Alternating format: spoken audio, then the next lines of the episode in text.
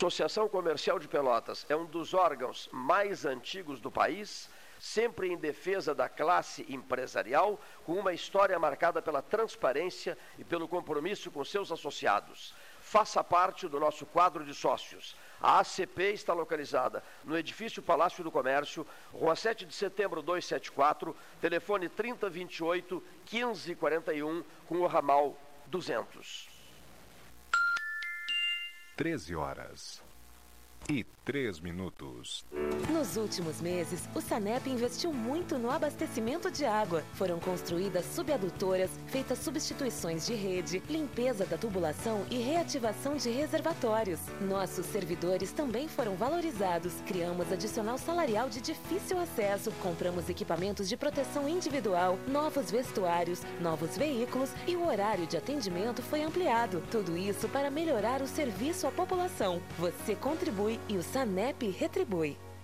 Na prevenção do coronavírus, precisamos pensar na saúde de todos, principalmente dos idosos. Devemos também lavar bem as mãos com água e sabão várias vezes ao dia, utilizar álcool em gel 70%, cobrir nariz e boca com o braço quando espirrar ou tossir, manter os ambientes ventilados e não compartilhar objetos de uso pessoal. Depende de todos prevenir o coronavírus. Como diz o ditado, uma mão lava a outra. Secretaria da Saúde, Governo do Rio Grande do Sul. Estamos vivendo um momento diferente de tudo que já vivemos. É importante mudar nosso comportamento e ter um cuidado maior com o próximo. Conte com os canais digitais do Banrisul e procure o atendimento presencial só quando for indispensável. No aplicativo Banrisul Digital, você acessa os principais serviços oferecidos na agência: transferências, pagamentos, consulta de extratos e gerencia seus cartões de crédito. Tudo com segurança e de onde você estiver. Banrisul e você. Nossa parceria faz a diferença.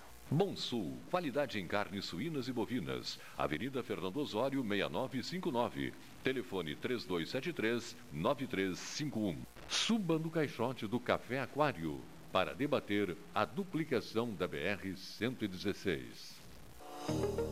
Minuto Simers. Você sabia que a Santa Casa de Pelotas recebe mensalmente 150 mil reais da Secretaria de Saúde e que mesmo assim a maternidade está fechada? A população de Pelotas e região não pode ser punida pela omissão. Cobramos explicações urgentes da Secretaria de Saúde e da direção do hospital. Simers. Defender os médicos é defender a saúde. A Ecosul investe em tecnologia para facilitar ainda mais a sua vida.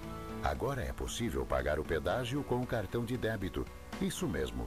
Além das formas tradicionais de pagamento, a concessionária implantou este novo método para oferecer agilidade no atendimento em seus guichês e mais praticidade no dia a dia dos usuários das rodovias que a administra. Ecosul, sempre perto de você. Genovese Vinhos, Delicateces, produtos de marca, a qualidade de sempre. Ligue 3225 7775, Doutor Amarante 526. Visite a sua Genovese Vinhos.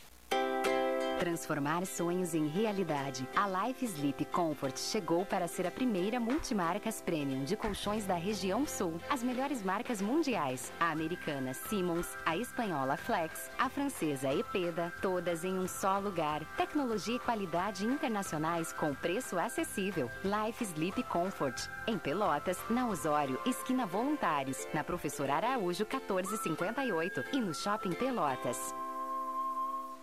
Clínica de Imunologia e Alergia Dr. Alcino Alcântara Filho. Rinite, sinusite, bronquite, alergia a alimentos e medicamentos, alergia de pele, testes, vacinas. Clínica de Imunologia e Alergia Dr. Alcino Alcântara Filho. Em Pelotas, Rua Princesa Isabel 280 e em Rio Grande, Avenida Portugal 213. Ótica Cristal. Crediário, cartão ou cheque a vitrine do calçadão da Andrade Neves. Vivemos um momento onde o medo e a incerteza são sintomas que imperam no mundo. Nessas horas, precisamos nos colocar no lugar do outro e tomar atitudes pensando na saúde de todos, principalmente dos idosos. É como diz o ditado: uma mão lava a outra. Por isso, transforme as medidas de prevenção em hábitos no seu dia a dia. Cuidar de você é a melhor maneira de cuidar de todos, conter a disseminação e prevenir o coronavírus. Secretaria da Saúde, Governo do Rio Grande do Sul. Panemio, alimentos saudáveis e conveniências. Osório, esquina Rafael Pinto Bandeira. Teleentrega 3225 2577. Pelota Negócios Imobiliários, Administração, Venda e Locação de Imóveis. Uma nova opção no mercado de Pelotas e região. O profissionalismo que você precisa com toda a atenção que você merece. Pelotaimóveis.com.br Rua Santa Cruz 1679. Celular e WhatsApp 91 11 7432. Telefone 3227 7077. Pelota Negócios Imobiliários. Estamos vivendo um momento diferente de se resguardar e proteger o próximo. Pensando nos nossos clientes e na comunidade, tomamos as medidas necessárias para esse momento. Conte com os canais digitais do Banrisul e procure o atendimento presencial só quando for indispensável. No aplicativo Banrisul Digital, você gerencia sua conta pessoal e empresarial, faz transferências, pagamentos e até depósito de cheques, tudo com segurança e de onde você estiver. Banrisul e você. Nossa parceria faz a diferença. O que você acha de poder escolher como e onde será o seu imóvel próprio? Pela primeira vez em Pelotas, você terá a possibilidade de construir o seu imóvel do jeitinho que sempre quis. Acesse o site www.meuporto5.com e nos conte mais sobre o Porto 5 dos seus sonhos. Ele pode ser seu com valores a partir de 128 mil reais. Porto 5. Conte seu sonho e juntos vamos realizá-lo.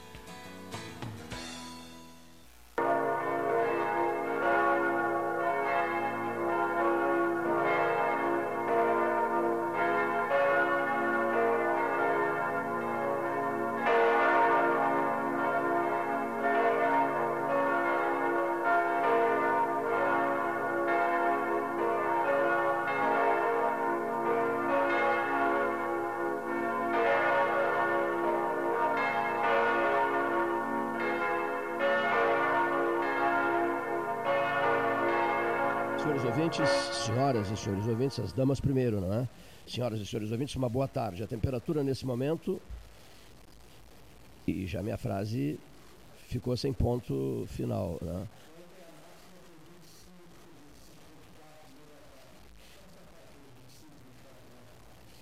O, Leo, o Leonir Bade está providenciando, o próprio Paulo Gastaneto está providenciando, né?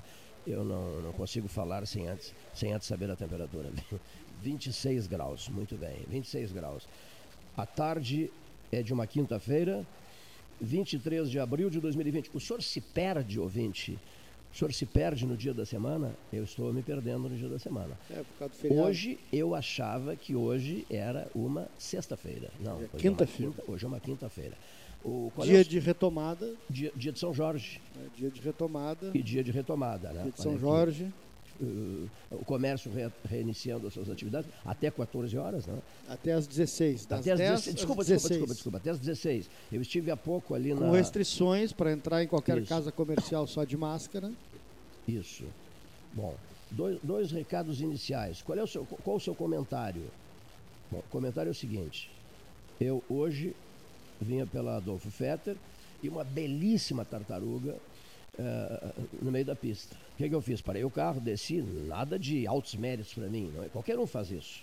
Eu já assisti N pessoas fazendo isso. Parei o carro, desci, peguei a tartaruga, uma belíssima tartaruga, e a coloquei do outro lado da pista. Ela seguiu a sua aventura na vida. Muito bem. Mas eu digo assim, está aqui o meu comentário. Quando eu carregava a tartaruga, Gastalo, eu pensei, está aqui o meu comentário. Uma tartaruga tentando atravessar a pista da, da, da Avenida Adolfo Feta. Di- Dificilmente conseguiria, tudo bem. Então, é, um humano a- auxiliou, ajudou. Então, nós, eh, si- sinaliza o seguinte, nós temos que todos nos ajudar, uns ajudar aos outros. Por quê? Porque nós estamos atravessando uma pista, a estrada de 2020. Nós estamos na estrada de 2020 tentando atravessar essa estrada, né? E, e não está nada fácil. É o ano horribilis de 2020, diria Andrei Muratório Gurvitz de Londres. Bom, então, estamos caminhando também sobre areia movediça. É preciso né, ter todo o cuidado do mundo. para dar o próximo passo, a próxima passada, visto que é tudo uma incerteza. O grego Sócrates, se convidado a falar pelo 13 horas, o que diria? Diante desses acontecimentos todos, eu só sei que nada sei. Não sabemos nada para o minuto seguinte, para a hora seguinte e tal. Qual é o apelo que o senhor tem a fazer agora? O senhor que vai precisar dar uma rápida saidinha agora. Qual é o apelo que o senhor tem a fazer? Por favor, ponha a máscara. Não é carnaval, mas bote a máscara. Não estamos em período de carnaval, mas por favor, bote a máscara. Bote a máscara. Depois, no período eleitoral, a gente tira a máscara. Lá por outubro e tal, caso haja eleição, né? A gente tira a máscara. Aí sim, vamos tirar a máscara a valer. Doutora Julieta Carriconde Fri, chegando com a máscara. Muito bem. Qual é o apelo que tu farás? Depois a Julieta conversará com o Gastal e eu vou dar uma saidinha de 10 minutos. Bom, o apelo da Julieta, só vou antecipar.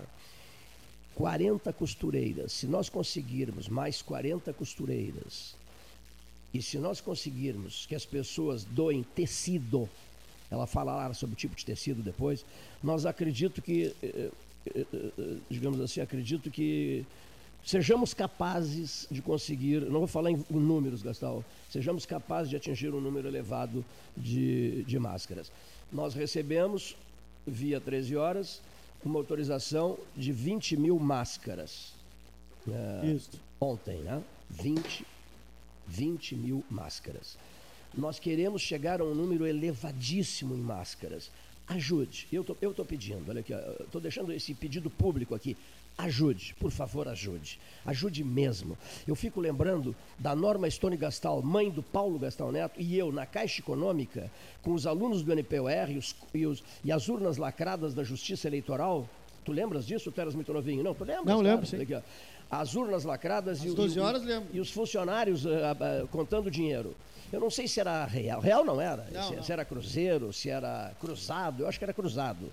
E havia uma pilha de mais de 30 mil cruzados ou cruzeiros, não importa, né? Havia uma pilha, uma gigantesca pilha. O gerente da Caixa olhou para a Norma Stone Gastari para mim e fez esta declaração. Os senhores devem se sentir felizes e realizados, porque ali está o sangue, o suor e as lágrimas do povo de Pelotas.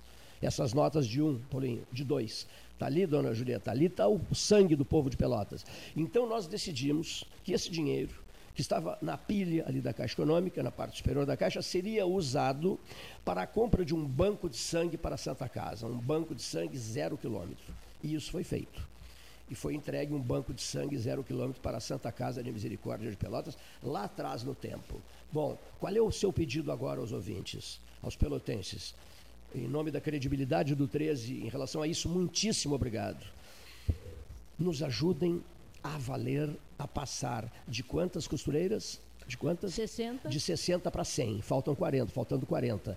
E nos ajudem, vamos nos motivar com essas, com essas 20 mil máscaras que foram doadas ontem. Uma só pessoa as doou e não quer que se cite o nome dela? Pois bem, depois eu pedi até que a Julieta Carreconde Fripp telefonasse para a pessoa ah, no sentido de agradecer. Então, vamos fazer o mesmo, motive-se, vamos, vamos proteger as pessoas. Ontem a fala do ex-ministro Osmar Terra foi uma fala contundente, forte. O debate é livre. O debate é livre, mas nós continuamos com a campanha.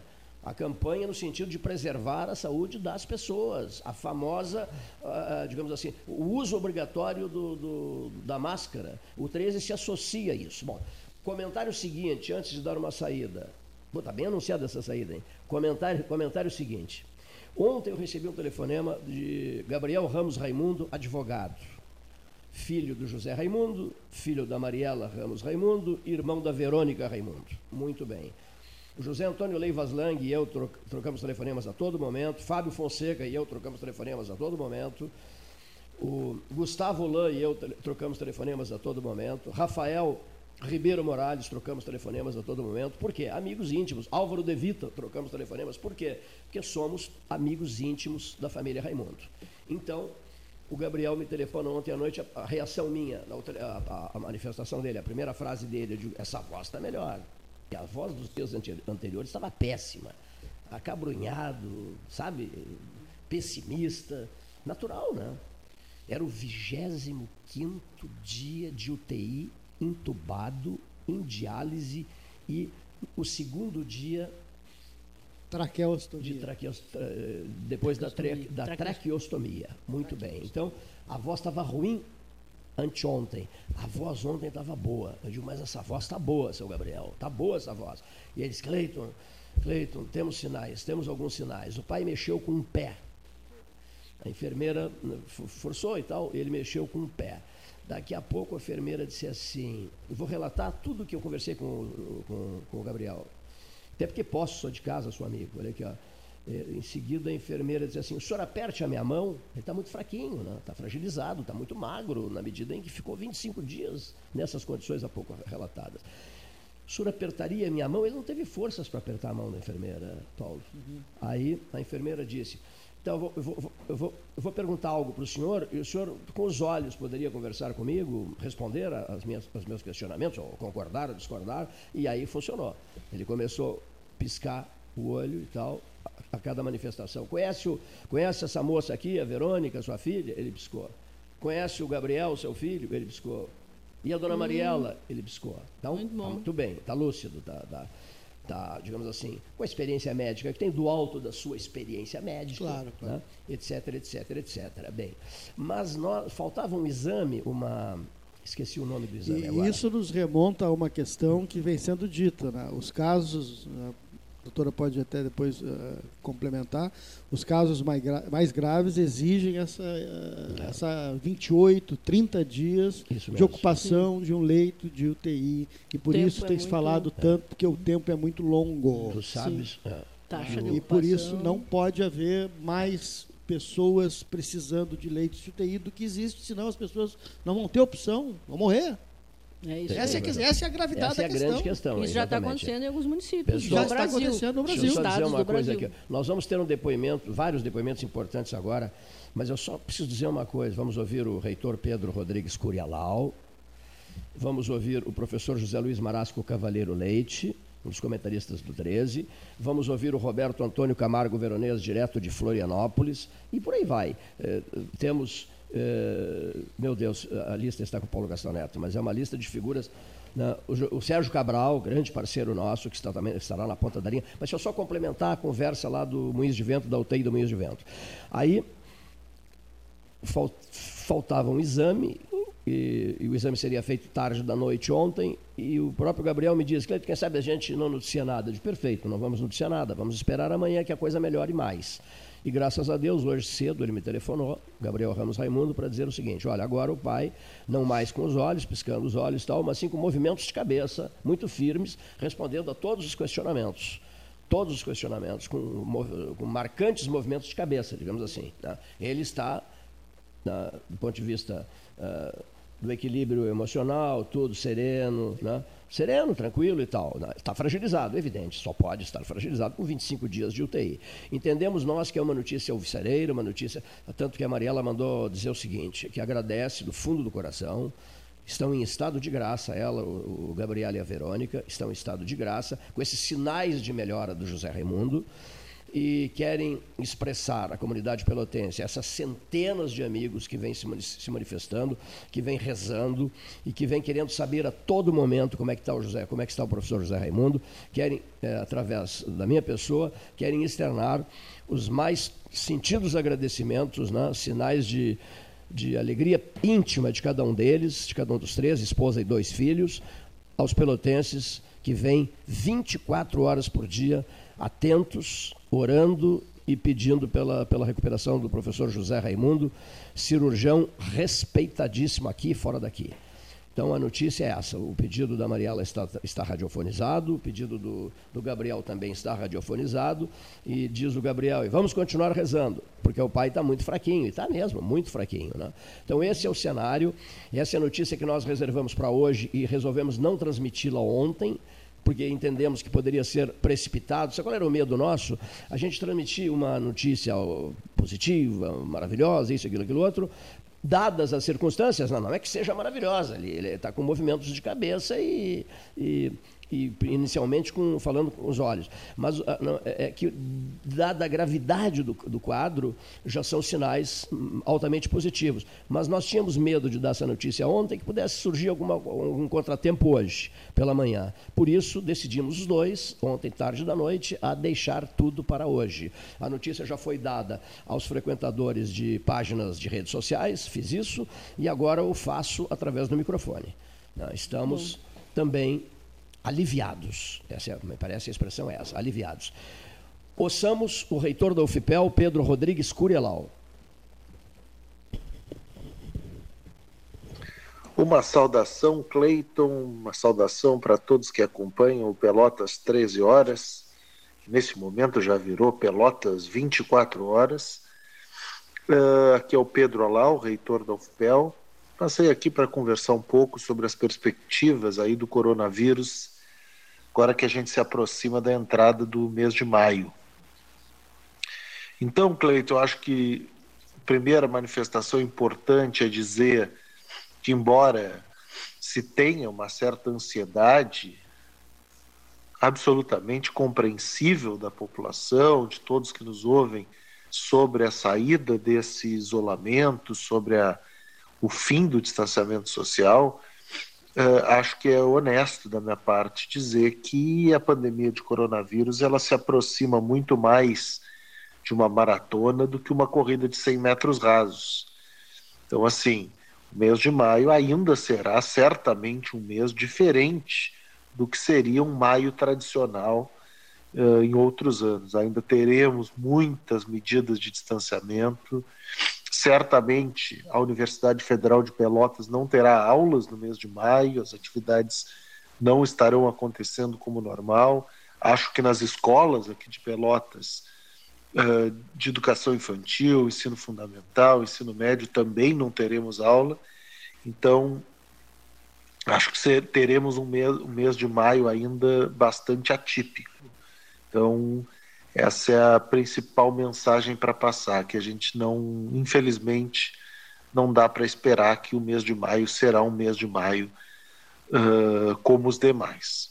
Então essa é a primeira parte da minha manifestação. Segunda parte da manifestação, Cleiton, fazer um destaque nesse final de semana que se aproxima.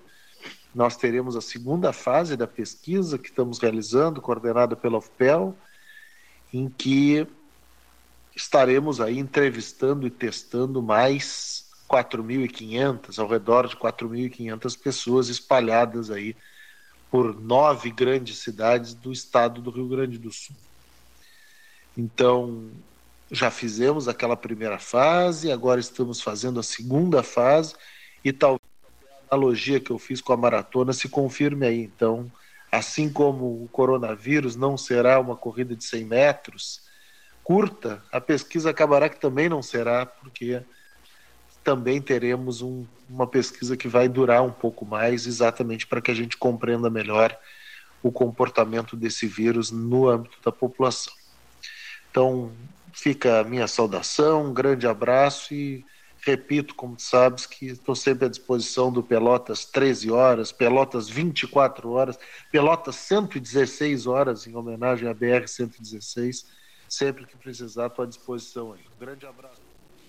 Obrigado, reitor, reitor da Universidade Federal de Pelotas, Pedro Curialau, aqui no 13. O Cleito já tinha ah, anunciado a presença da doutora Julieta Fripp, e nós, bem na abertura, falamos hoje da retomada gradual da abertura de comércio para uh, serviços não essenciais, que estavam fechados por um decreto. Amanhã a prefeita vai explicar bem o que, que está uh, ainda uh, vigindo, é? porque amanhã terão novas informações, por isso ela não participa hoje, vai participar conosco amanhã.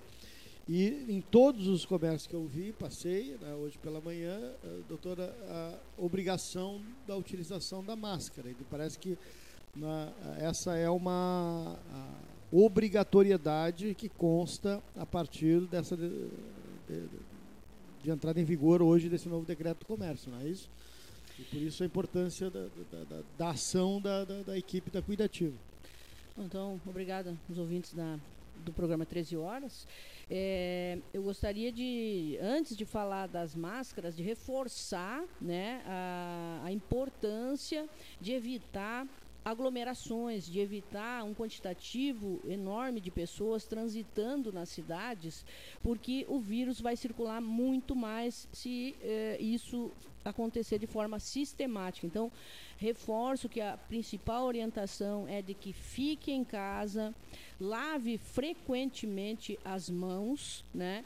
E só saia de casa para questões essenciais. E se sair de casa, usa a máscara.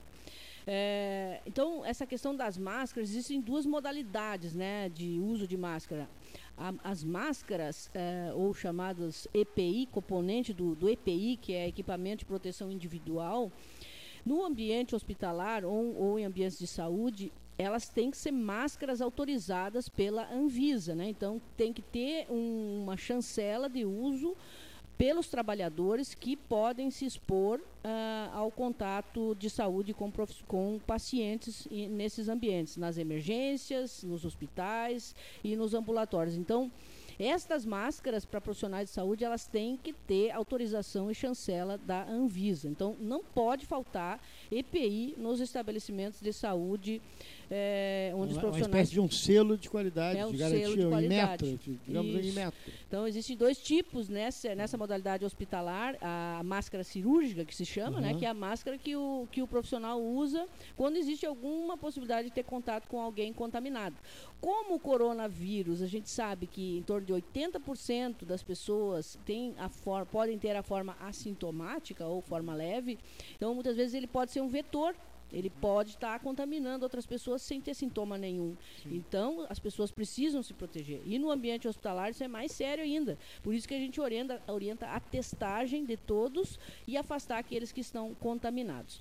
E aquele profissional que vai se expor com um paciente que é forte suspeita, ele precisa usar a N95, que é aquela que protege mais de 95% dos casos. Isso para ambiente de saúde. Saúde. Né? Agora, a, a, outra modalidade de uso de máscara, então, é essa modalidade que nós estamos fazendo uma campanha muito forte, que é das máscaras cuidativas caseiras. Né? Então, a máscara caseira, ela está recomendada para uso, uh, na medida que a pessoa sai de casa, ela coloca essa máscara, porque ela pode ser um portador assintomático, por exemplo, e ela pode estar tá contaminando outras pessoas, então ela protege, ela é uma barreira mecânica, uhum. né? Mas é, a gente não pode relaxar, achar que botar uma máscara caseira e conversar com uma outra pessoa que, por exemplo, possa estar tá sem máscara, a menos, a, um aglomerado de pessoas, por exemplo, isso transmite o vírus. Então, qual é a orientação? Quanto mais pessoas estiverem usando a máscara caseira ao mesmo tempo, o risco de, de, transmissão comunitária ele se torna bem menor. E aí o exemplo que a gente sempre cita é lá da República Tcheca, né, onde foi determinado o uso obrigatório de máscaras e a mortalidade lá foi muito baixa. Então, a nossa campanha das máscaras cuidativas, é, ela iniciou, né, no sentido de distribuição de máscaras e ao mesmo tempo já também com material informativo para sensibilização da necessidade do uso de máscaras, começou há cerca de um mês. Mas, obviamente, a gente já tem aquela vocação na cuidativa de apoio solidário, voluntariado. Nós começamos, né, em função dessa nossa vocação, é, apresentando então para a comunidade a possibilidade de trazer voluntárias voluntários né, que pudessem costurar as máscaras e ao mesmo tempo também buscando doadores para do material. Então hoje é uma campanha que cresceu muito, né, que está se avolumando diariamente onde temos doação de tecido, de elástico e de linha. A gente distribui através de uma logística para essas costureiras em toda a cidade. E depois fizemos uma rota de coleta, né, trazendo essas máscaras. E só para vocês terem noção, essa semana chegamos a 4 mil máscaras uhum. caseiras produzidas, uh, o que proporcionou então a construção de, de várias ações. Né? Distribuímos máscaras uh, em bairros e eh, também no centro, né? Então essa, esse crescente de, de, de uso de máscaras ele está acontecendo de forma muito espontânea porque as pessoas querem se proteger. As pessoas sabem que isso é claro. é uma ferramenta que pode salvar vidas e nós queremos avolumar isso, isso ainda mais.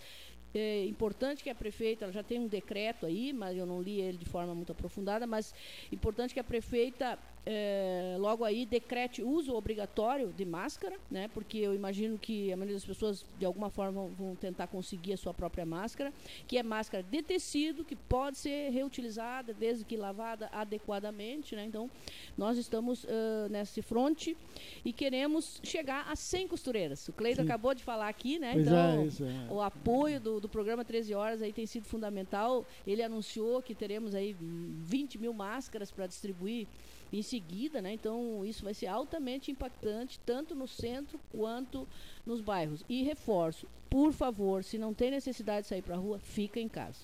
Uh, essa questão eh, tem duas questões, as máscaras que colocaste agora e também ah, eu falasse no início a questão dos testes.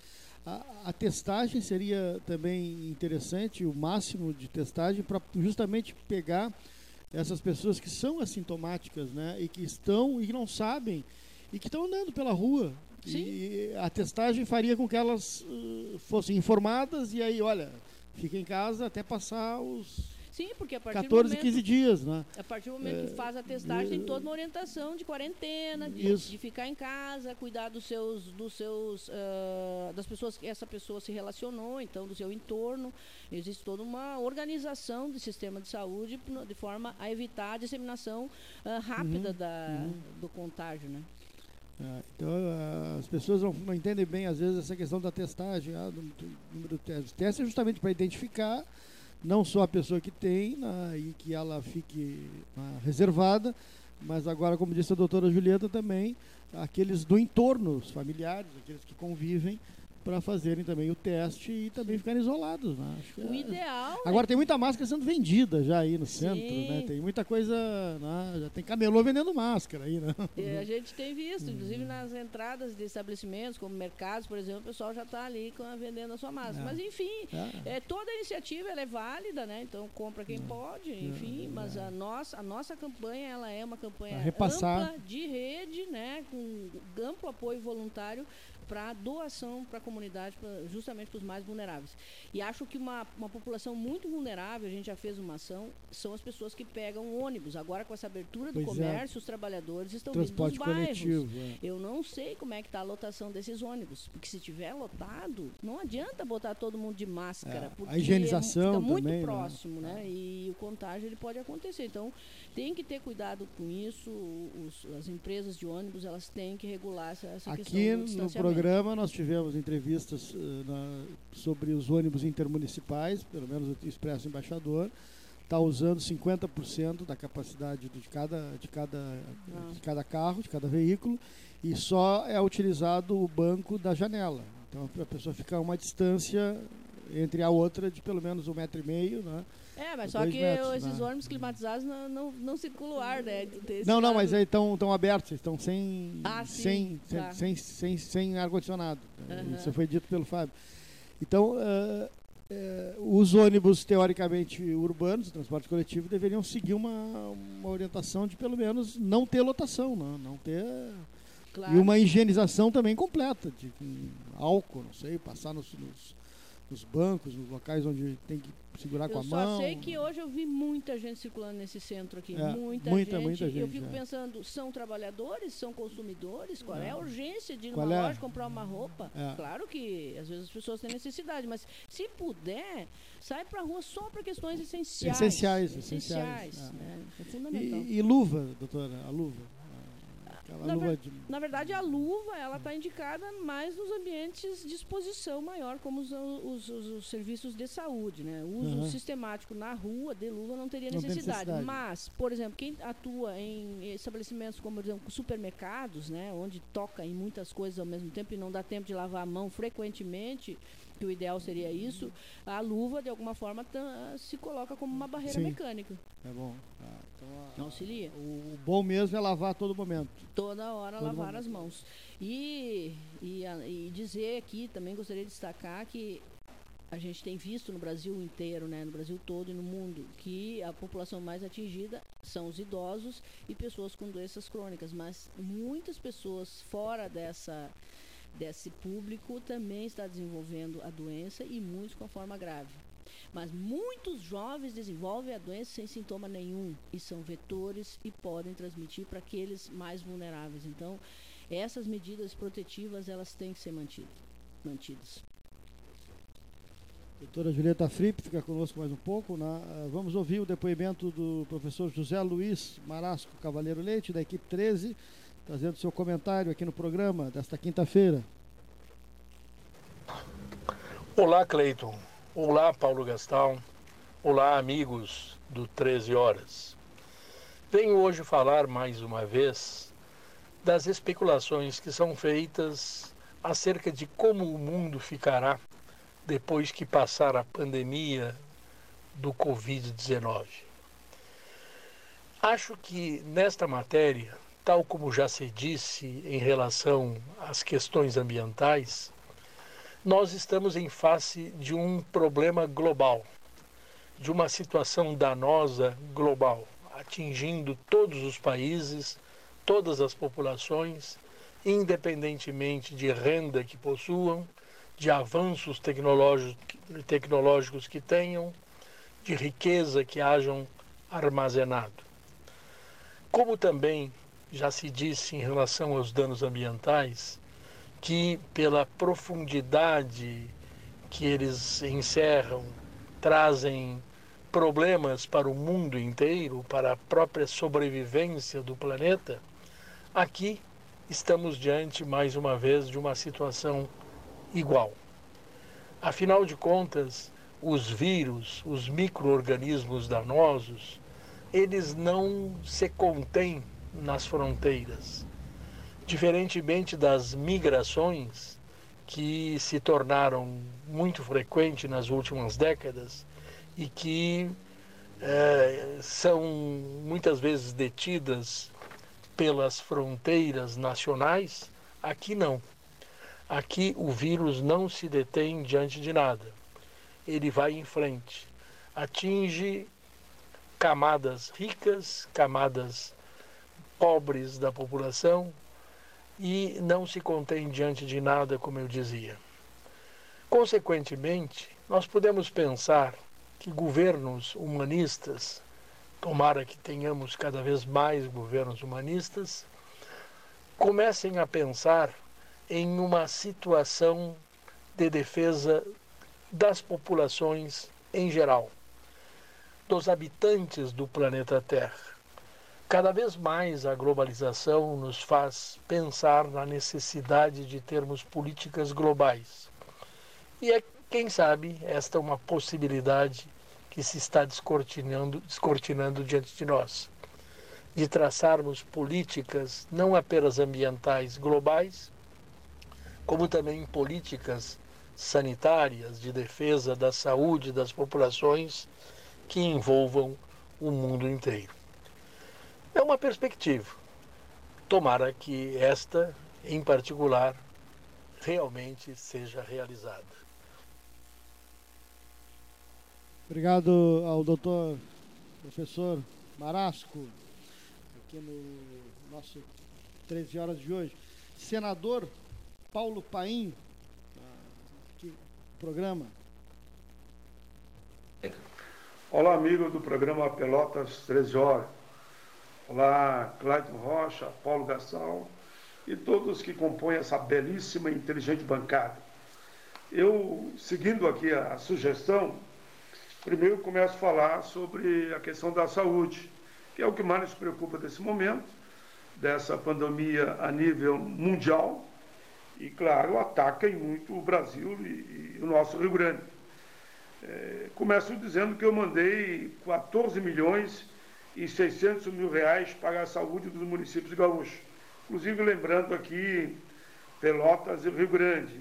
Sei que é muito pouco, né, porque eu dividi por mais de 150 municípios, né? E os informes que nós temos é que o Rio Grande do Sul vai ter uma arrecadação é, em comparando ano passado, que poderá ser de menos 700 milhões de reais. Né? Por isso que eu digo que a União tem que agir rápido para atender os estados e os municípios. Mas ainda na área da saúde, eu apresentei é, cinco emendas para os profissionais que estão na ponta lá, né? que precisam de EPIs, que são os nossos heróis, não é só chamar de heróis, né? para garantir, por exemplo, que aqueles profissionais desta área que estão na ponta, que toda vez, todos aqueles que forem contaminados, que seja considerado um acidente no trabalho. Que está aí o, o benefício será muito melhor para eles. Falei também uma outra proposta para garantir o auxílio transporte, que como é que eles vão deslocar da casa para o, o hospital de campanha, o mesmo hospital, ou seja, na linha de frente. O auxílio alimentação também tem que ser melhorado, porque eles têm que ter alimentação de repente de manhã, eh, de meio-dia e de noite, para ficar dando atenção aos que estão, infelizmente, com o teste positivo. A acomodação também, eu apresentei um projeto para que eles possam ficar próximo ao local de trabalho, porque o deslocamento até em casa e voltar eles poderiam ter um enorme prejuízo. Mas para não ficar só nessa área, eu quero mais uma vez dizer que tem uma visão clara que o, o Senado tem que aprovar rapidamente o projeto de lei que vai beneficiar benefícios de Estados. Veio da Câmara, está no Senado. Bom, que o Senado ou faça um substitutivo ou venha uma medida provisória. Mas tudo caminha aqui, me parece, para o Senado fazer um substitutivo em entendimento com o Executivo e a própria Câmara. E falam até que o presidente Davi poderia ser o relator. Quero também me preocupar e mostrar a, a minha indignação com a situação desse momento que passa o nosso país com essa avalanche né, da pandemia. Eu diria que o governo tem que ser mais rápido para atender os que mais precisam. Podemos lembrar aqui que nós podemos chegar a mais de 20 milhões de desempregados. Por isso que eu entendo que uma campanha eh, nacional, eu apresentei inclusive um projeto, 1449, para ampliar o seguro-desemprego um projeto e também uma emenda à MP 936, para ampliar o seguro-desemprego para que ele seja garantido até o fim do ano, para aqueles que estão hoje e para aqueles que vão ficar desempregados. Felizmente, a MP 905, que era uma que trazia um enorme prejuízo para o trabalhador, incentivava até o trabalho escravo, caiu. Vamos ver o que o governo vai agora apresentar no lugar dela. Quero também, aproveitando esse tempo ainda, dizer da importância do trabalho desenvolvido pela Universidade Federal de Pelotas, a UFPEL, né, que está mapeando o coronavírus em todo o Brasil. Isso é determinante para o futuro do isolamento. A qualidade e a grandeza dos pesquisadores gaúchos são fundamentais e estão sendo cumprimentados e elogiados aqui eh, na capital federal. Por fim, nesse momento de pandemia, é preciso que o governo tenha sensibilidade e senso de justiça. As entidades estudantis UNES, UBS, querem que o cronograma das provas do Enem seja adiado. Caso contrário, os mais prejudicados serão os estudantes das escolas públicas.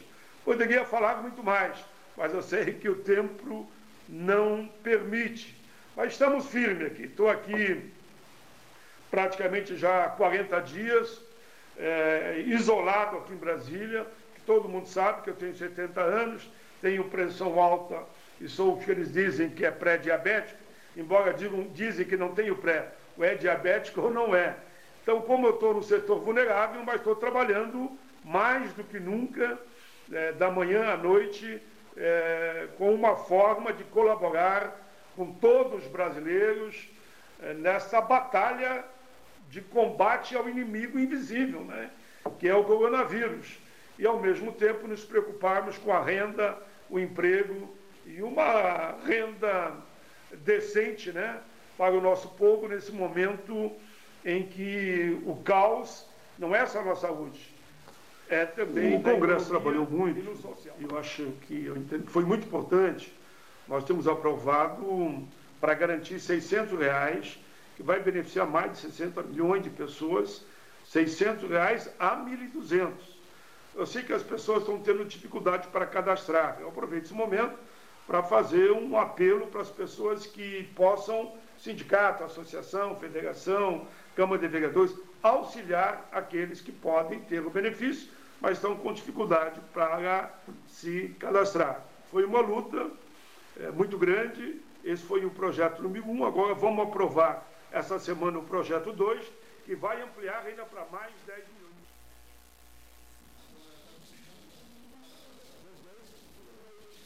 Obrigado ao senador Paulo Paim, é, também sempre que vem a Pelotas participa do nosso programa, senador Paulo Paim, do Partido dos Trabalhadores.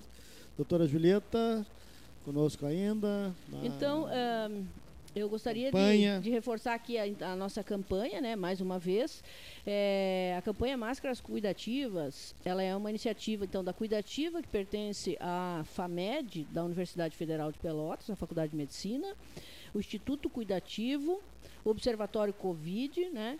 E uh, mais uma rede de voluntários que se envolvem em toda essa logística de captação de material, confecção das máscaras e entrega para a comunidade. Nós, uh, a nossa campanha ela segue aberta e pedimos doação de material, né, através do contato de WhatsApp 984 45 9602 984 45 9602. Então esse é o contato de WhatsApp para que para pessoas que têm interesse em doar tecido, elástico, linha, né, para que a gente consiga produzir ainda mais. Este WhatsApp também é o mesmo número para aquelas costureiras que têm interesse em uh, fazer parte dessa nossa rede que hoje já tem 60 guerreiras voluntárias em toda a cidade de Pelotas. Então, se outras pessoas têm interesse em fazer máscara para que a gente possa distribuir para a comunidade, pode entrar em contato nesse WhatsApp 984 45 9602.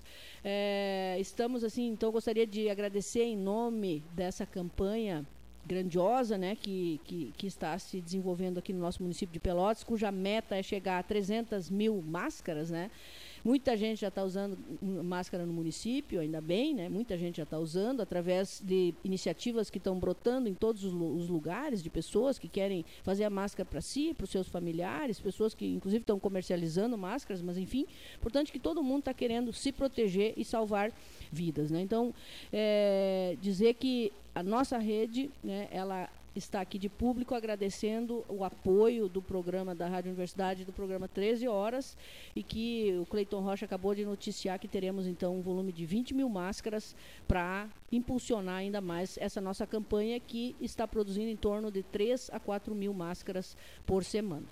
Ótimo. Tá aí a dica, né? E colabore, né? Também a pessoa pode, né, fazer a sua doação, a sua colaboração, até em dinheiro, né, doutora? Sim, nós temos, ah, através desse WhatsApp, a gente WhatsApp passa pode, as informações ah, para a doação de recursos, recursos para o Instituto Cuidativo. Empresas, essas coisas, Sim. Essas, empresários que possam ajudar, como aconteceu agora, eh, relatado pelo Cleito de um empresário que vai doar 20 mil, o equivalente a 20 mil máscaras. Então, obrigado a doutora Julieta Fripe aqui no 13, sempre deixando sua mensagem, quando não vem ao vivo também manda pelo WhatsApp para na, fazer lembrar essa campanha que está na, na cidade para que as pessoas utilizem, né, façam uso da máscara, como ela já explicou, a necessidade, pelo menos quem está vindo a, ao centro, indo se deslocando, indo ao comércio, indo ao mercado, eh, e que eh, essas, eh, esses locais, na, muitos deles já estão exigindo na entrada a utilização da máscara. Vamos ao Veronês, Roberto Veronês, direto de Santa Catarina. Boa tarde, senhores ouvintes da Rádio Universidade Católica. Boa tarde, ouvintes do 13. Boa tarde, Cleiton. Boa tarde, Paulo Gastal. E todos os ouvintes da Zona Sul. Sem dúvida nenhuma, uh, o assunto do dia certamente é a liberação do comércio, é, uma flexibilização nas medidas de confinamento, de isolamento social, tanto em nível municipal quanto em nível estadual. Ontem, inclusive, o governador fez uma manifestação. É, não, a meu modo de ver, não foi muito esclarecedora, porque ele não, não manifestou alguma decisão ou não apresentou uma análise um pouco mais é, própria para a situação, uma análise esclarecedora da situação. Muito bem. É, citou, inclusive, a pesquisa da UFPEL, né, e suas previsões, essa pesquisa da UFPEL, é, e suas previsões de cenários hipotéticos, né, de três cenários hipotéticos, basicamente, que, a meu modo de ver, essa pesquisa da UFPEL, ela,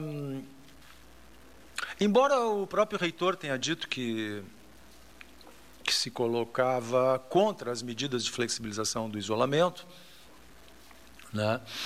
É, salientando esses cenários hipotéticos, como eu comentei com vocês, né? É, três cenários hipotéticos é, de previsões dessa pesquisa feita pela UFPEL. Com todo respeito, com todo respeito, eu quero dizer que, a meu modo de ver, essa pesquisa da UFPEL, ela, ela tem algumas premissas equivocadas. Ela tem algumas premissas equivocadas. Aí, obviamente, toda construção que você faz em cima de fundamento mal elaborado, de uma premissa equivocada, você vai chegar a resultados equivocados, não é mesmo? A meu modo de ver, para ser um pouco, para não dizer que, eu, que, que, isso é uma, um achismo, uma, é, uma opinião apenas, eu queria dizer o seguinte, que essa pesquisa, a meu modo de ver, né, ela deveria ter, ela está baseada, melhor, em, em métodos percentuais. Em métodos de uma aritmética ai, do curso primário, do curso fundamental, de é, métodos que aplicam eh, previsões percentuais. Ei, gente, não é por aí. Não é por aí. Certamente não é por aí. Qualquer estudioso de estatística acho que vai concordar comigo que, nesse caso, para essa pesquisa, realmente demonstrar a verdade, realmente demonstrar o que está acontecendo, ela precisaria de curvas, né? ela precisaria de método, método estatístico um pouquinho mais sofisticado, uma matemática um pouquinho mais avançada do que essa que vem sendo utilizada nessa pesquisa da UFPEL. Eu me refiro a curvas de status quo ante. Curvas que representam probabilidades e não uma análise feita em cima de um percentual. Ah, porque se o percentual de letalidade é esse, vai, dar, vamos ter isso.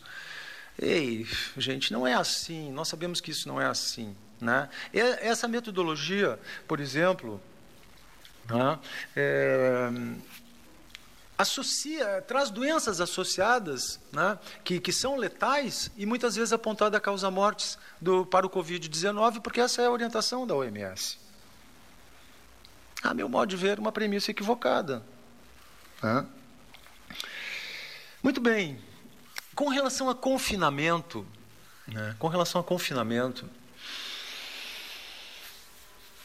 nós não deveríamos esquecer.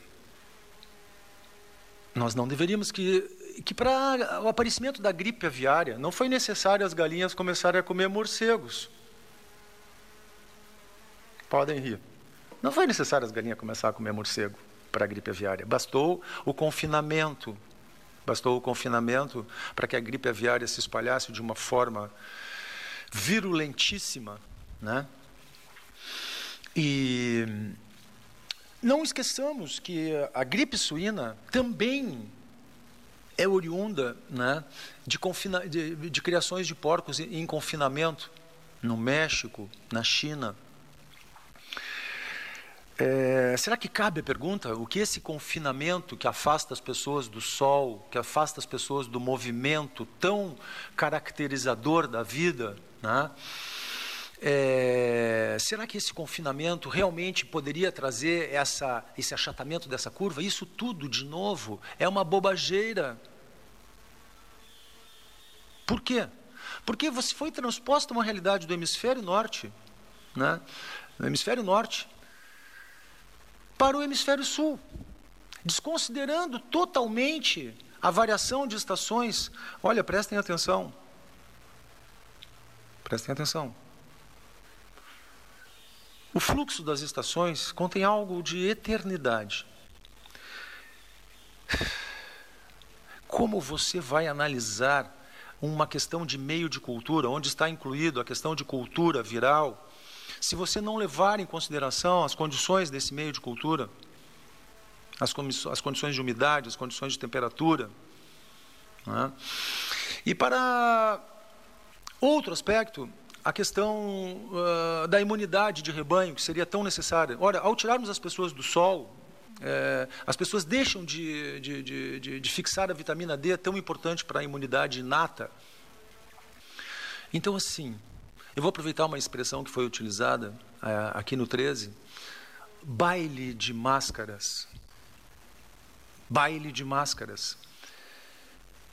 Precisamos muito não, não basear a nossa opinião nas nossas identificações com partidos políticos, com grupos, ou até mesmo com pessoas, mas deveríamos todos, todos, nos tornarmos observadores, observadores com uma certa distância dessas identificações partidárias, políticas ou de interesses econômicos e a realidade nos pareceria muito clara. Boa tarde.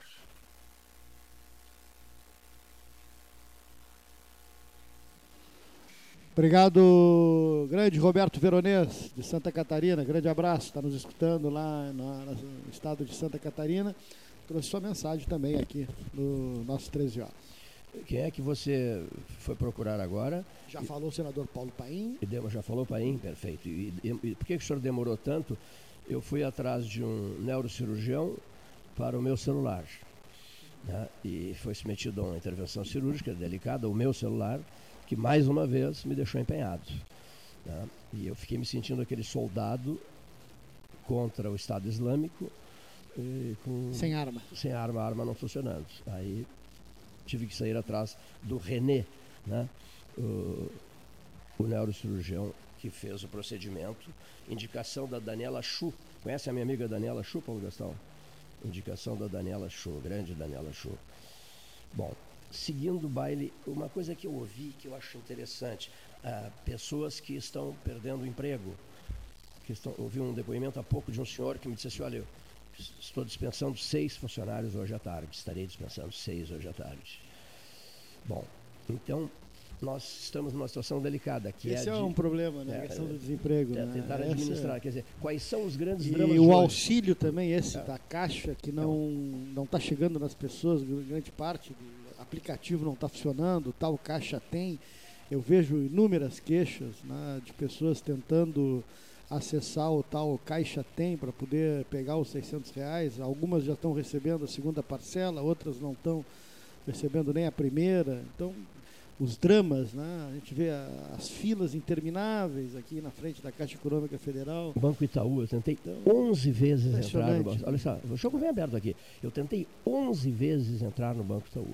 Da rua 15, esquina Praça ali, com, com Floriano ali. 11 vezes e não consegui. Assunto 1. Um, eu tenho compromissos, eu tenho coisas a pagar. Assunto 2. Eu venho caminhando agora pela 7 de setembro, esquina Anchieta, quase fui atropelado por um, um motoboy que passou, várias testemunhas ali, passou em altíssima velocidade pela faixa de segurança. Eu reagi. Os, os motoboys, os entregadores têm que ter mais cometimento. Menos, indignado né? e o motoboy que vinha logo atrás achou graça. Um passou 600 por hora e eu me, me indignei. O que eu estava na faixa de segurança, na fa, eu estava na faixa de insegurança. Porque naquele momento, para mim, se tornou uma faixa de insegurança. Aí o, o motoboy que vinha atrás, em vez de solidarizar comigo, riu, achou graça. Achou graça, saiu rindo, debochando. Então, esse é o, cenário, esse é o mundo de hoje? Esse é o cenário de hoje? Esse é o comportamento de hoje? Essa é a educação reinante? São perguntas, perguntas e mais perguntas. A gente só tem perguntas a fazer hoje. Nós estamos vivendo o mundo das interrogações. Já pediu Luiz Carlos Vaz que desenhasse um ponto de interrogação para colocar no lugar da cabeça de cada um de nós, numa charge maravilhosamente bem feita, com a habilidade que ele tem para isso. Nós somos hoje, seu Leonir Bade, não passamos de pontos de interrogação. Outra coisa, liste cinco coisas, me pediram. Liste cinco coisas é, que, o, que o preocupam. Muito bem. Primeira coisa, saúde. Em primeiro lugar, né, Gastal? Saúde. Porque na saúde está inserida a luta para fugir desse Covid-19, certo? Saúde hoje. Saúde. Segunda coisa, segunda coisa, é, finanças. Vê se está correto o meu raciocínio. Segunda coisa, finanças, tá? Finanças. A sobrevivência de cada um. Olha aqui, grudado nas finanças, mas eu vou botar em terceiro lugar, mas na verdade está grudado, só para separar a lista aqui, o emprego. Eu pouco relatei que um senhor me disse há pouco aqui na rua, estou despedindo seis pessoas hoje à tarde. Lá na, no setor coreiro calçadista despediram 4.500 pessoas. Quer dizer, vezes quatro, porque imagina-se uma família, quatro pessoas. 18 mil atingidos. 18 mil atingidos. Muito bem. Então, o terceiro está grudado nas finanças, mas ficou em primeiro lugar saúde, em segundo lugar finanças, dinheiro no bolso, a perspectiva de re- resolver os problemas do dia. E em terceiro lugar, esse emprego que também está grudado, Tá grudado na, na direto, é. finanças. Né? Em quarto lugar, olha aqui, Nilson Leque, alô Nilson Leque, alô Nilson Leque, grande Nilson Leque, a tua fala ficou guardada na minha mente. A boia. A boia. Nilson Leque, sindicato, Mas também está grudado. dos trabalhadores da, família. Da, da- da- do, do rural. Os trabalhadores, Dos trabalhadores do, rurais. do rural, do sindicato rural. Mas o, a boia também está grudada na, na, na, Claro. na, na questão finanças. Ah, mas, mas tem que descolar, porque é o seguinte, não adianta às vezes ter dinheiro se não tiver comida para vender. Isso mesmo. Porque se não tiver água para fazer a lavoura, se não tiver equipamento, se não tiver gente com saúde para fazer a lavoura, falta comida. É um, é um grudado necessário na, na- na- digamos assim, eu tô, estou escrevendo aqui em cima da folha de papel em branco. Agora, tens razão, é um, é que- tem que desgrudar. Né? E É a preciso- gente é tem, a, a gente tem ouvido todo dia depoimentos de integrantes da equipe falando sobre Covid-19, sobre coronavírus, sobre isolamento social, sobre quarentena, sobre eh, as perspectivas. E uma vez por semana, pelo menos, na- tem participado aqui o Alexandre Garcia, presidente do SANEP. A, a situação da- do abastecimento de água da cidade é uma questão grave também. É o- é o- a, é a o- busca pela água hoje É lá. É o item 5 aqui. Meu item Ah, 5. item Olha aqui, ó. Olha, deixa eu só completar os meus itens. Gostei que tu disseste. É gravíssima a questão da água. Olha aqui. Em primeiro lugar, a saúde. Em segundo lugar, as finanças. Em terceiro, grudado nas finanças, o emprego. Em quarto lugar, Nilson Leque e a boia, pessoal do 13. Em quinto lugar, seu Paulo Gastal, está a estiagem. Porque veio tudo junto. Veio o Covid junto com a estiagem. E nós, num esforço radiojornalístico necessário, da uma às três, das três às quatro e meia, depois com o Gastal, das três às quatro e meia, nós, num esforço radiojornalístico necessário, estamos alertando as pessoas para essa venda casada inesperada, estiagem primeiro e depois Covid-19, que nos obrigou a todos nós colocar na gaveta o assunto estiagem. Tu mesmo disseste, não se fala mais em seca, não se fala mais em falta d'água, não se fala mais em coisíssima nenhuma, porque antes do Covid se falava. Bom, e junto com essa questão, essas questões duas associadas, o Covid e a estiagem, a estiagem está em quinto lugar, a saúde está em primeiro, o Covid está embutido na saúde em primeiro, a estiagem está em quinto, vem, é, isso, mas não está listado, vem uma paralisia, uma paralisia oratória. O caixote do Café Aquários, no sétimo andar do Palácio do Comércio, Associação Comercial de Pelotas, estúdio do 13 Horas, debate diário, 42 anos de debates, sempre cheio no período eleitoral.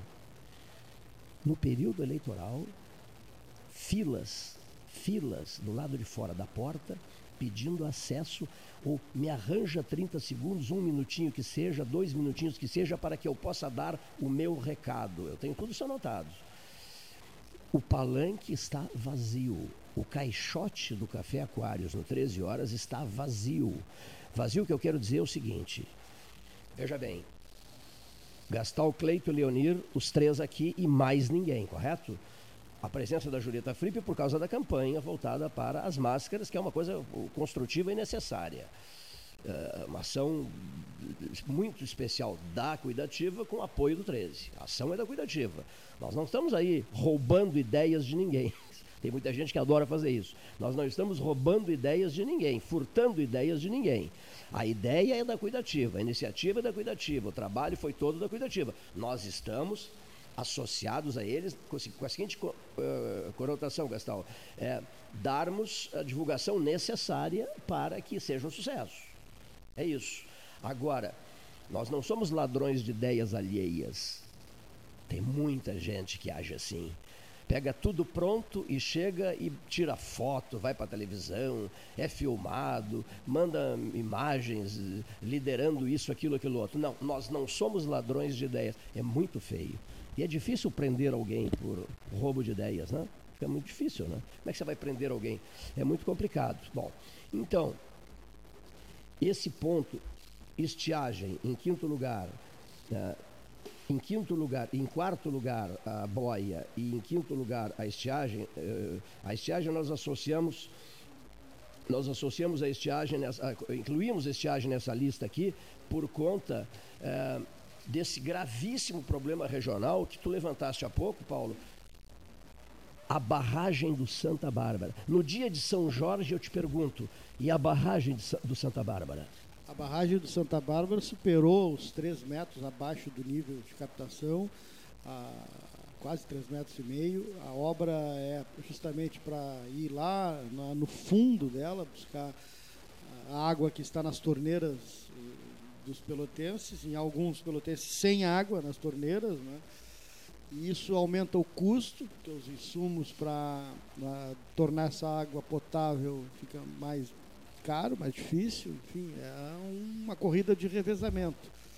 Agora, o, o, presidente Alexandre Garcia, em todas as entrevistas que ele concedeu e participações dele, ele não tem né, trabalhado ainda com a ideia de, eh, da transposição do, do, do São Gonçalo para Santa Bárbara. Mas eu acho que a cidade como um todo, aí se fala poder público, cidade, Câmara, pessoas, formadores de opinião, para um futuro na, de tem que pensar nessa ideia, né? ou, ou tem a estação de tratamento também, né? a estação de tratamento de água que está ainda encantada, não, não, não, não, não sai, não fica pronta. Por isso que nos leva sempre a falar sobre essa ironia de uma cidade que tem a maior lagoa do mundo, tem água por todos os lados, de repente fica com a possibilidade de ficar sem água. Né? Então, a cidade das águas. Tem que se pensar nisso. Essa né? é a cidade das águas. Tem né? que se pensar nisso para o futuro. Né? Alô, políticos. Porque essas, essas estiagens elas são cíclicas. Daqui a pouco, vai, daqui a três, quatro anos vai ter de novo. Como, como teremos um outro vírus logo, adiante. Exatamente. Daqui a pouco virá um outro vírus. Preparemos-nos. Até um, um áudio, um vídeo sobre isso do, do Obama é. falando pro, é, avisando, há cinco anos atrás. Avisando cinco anos atrás e ninguém levou a sério. E como diria Hernani Schmidt, prossigamos, né? Ou seja, é, e, e, o futuro, e, e a, a, a, famosa cidade das águas, das águas não utilizadas, não aproveitadas. Chuva só para a primeira, primeira semana de maio, aqui é o Clima Brasil, né? Centro Climatológico está informando. Estamos em abril. Segundo Leonir apurou.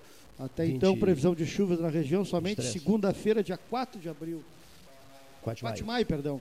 Depois do feriado, sexta-feira que vem é feriado, né? não nessa agora, na outra. Né? Só no 4 de maio a chuva. Então, olha aqui, senhores políticos, detentores de mandatos populares, o caixote do Café Aquários os aguarda. Busquem saídas, sugestões, e se nada conseguirem, e se nenhuma notícia importante for possível repassar ao cidadão, pelo menos mostrem-se, né? não é isso? Mostrem-se aos seus aos seus afetos. Não, nem sempre quando você vota em alguém, vota por afeto, né, Gastão? Mostrem-se mostrem aos, aos seus eleitores. Eles estão com uma saudade danada de todos vocês. Né? Eu tenho notado isso, tem, tem, me deixado incomodado, sabe por quê? Porque se o debate é aberto aqui, todos eles passaram por aqui. Passaram, passam e passarão por aqui. Né? Porque a eleição é em outubro, né? Caso seja oficializada em outubro, outubro, novembro, né? Outubro, novembro de 2020, caso seja oficializada. Uma outra questão bem interessante, N pessoas fazendo apelos em relação a isso. Os 2, não sei o que bilhões de reais do fundo partidário, que a classe política não abre mão desse dinheiro pró ações em benefício das pessoas que estejam ou venham a estar, é, é, digamos assim, enfrentando dificuldades com o Covid-19. Com o COVID lideranças políticas de grande porte da República Federativa do Brasil não admitem a ideia, senhora e senhor ouvinte, de abrir mão de 2, não sei o que, parece que é 2,2 bilhões de reais, verba do fundo partidário. Vale mais a vida do partido do que a vida do cidadão. É a ideia que fica, né? A vida partidária, o partido político é muitíssimo mais importante do que a vida do eleitor, imagina. Porque o eleitor, ele vota desde que esteja, desde que esteja vivo. Né? Então, lideranças políticas expressivas da República, inclusive aqui da região, anote, inclusive aqui da região, estão querendo fechar esse cofre. Fechar não, já está fechado estão querendo esconder a chave desse cofre de 2,2 bilhões do fundo partidário. Por quê? É preciso segurar esse dinheiro, custe o que custar, a qualquer preço, em benefício das eleições. Do povo? O benefício do povo? É do povo? Esse benefício é do povo?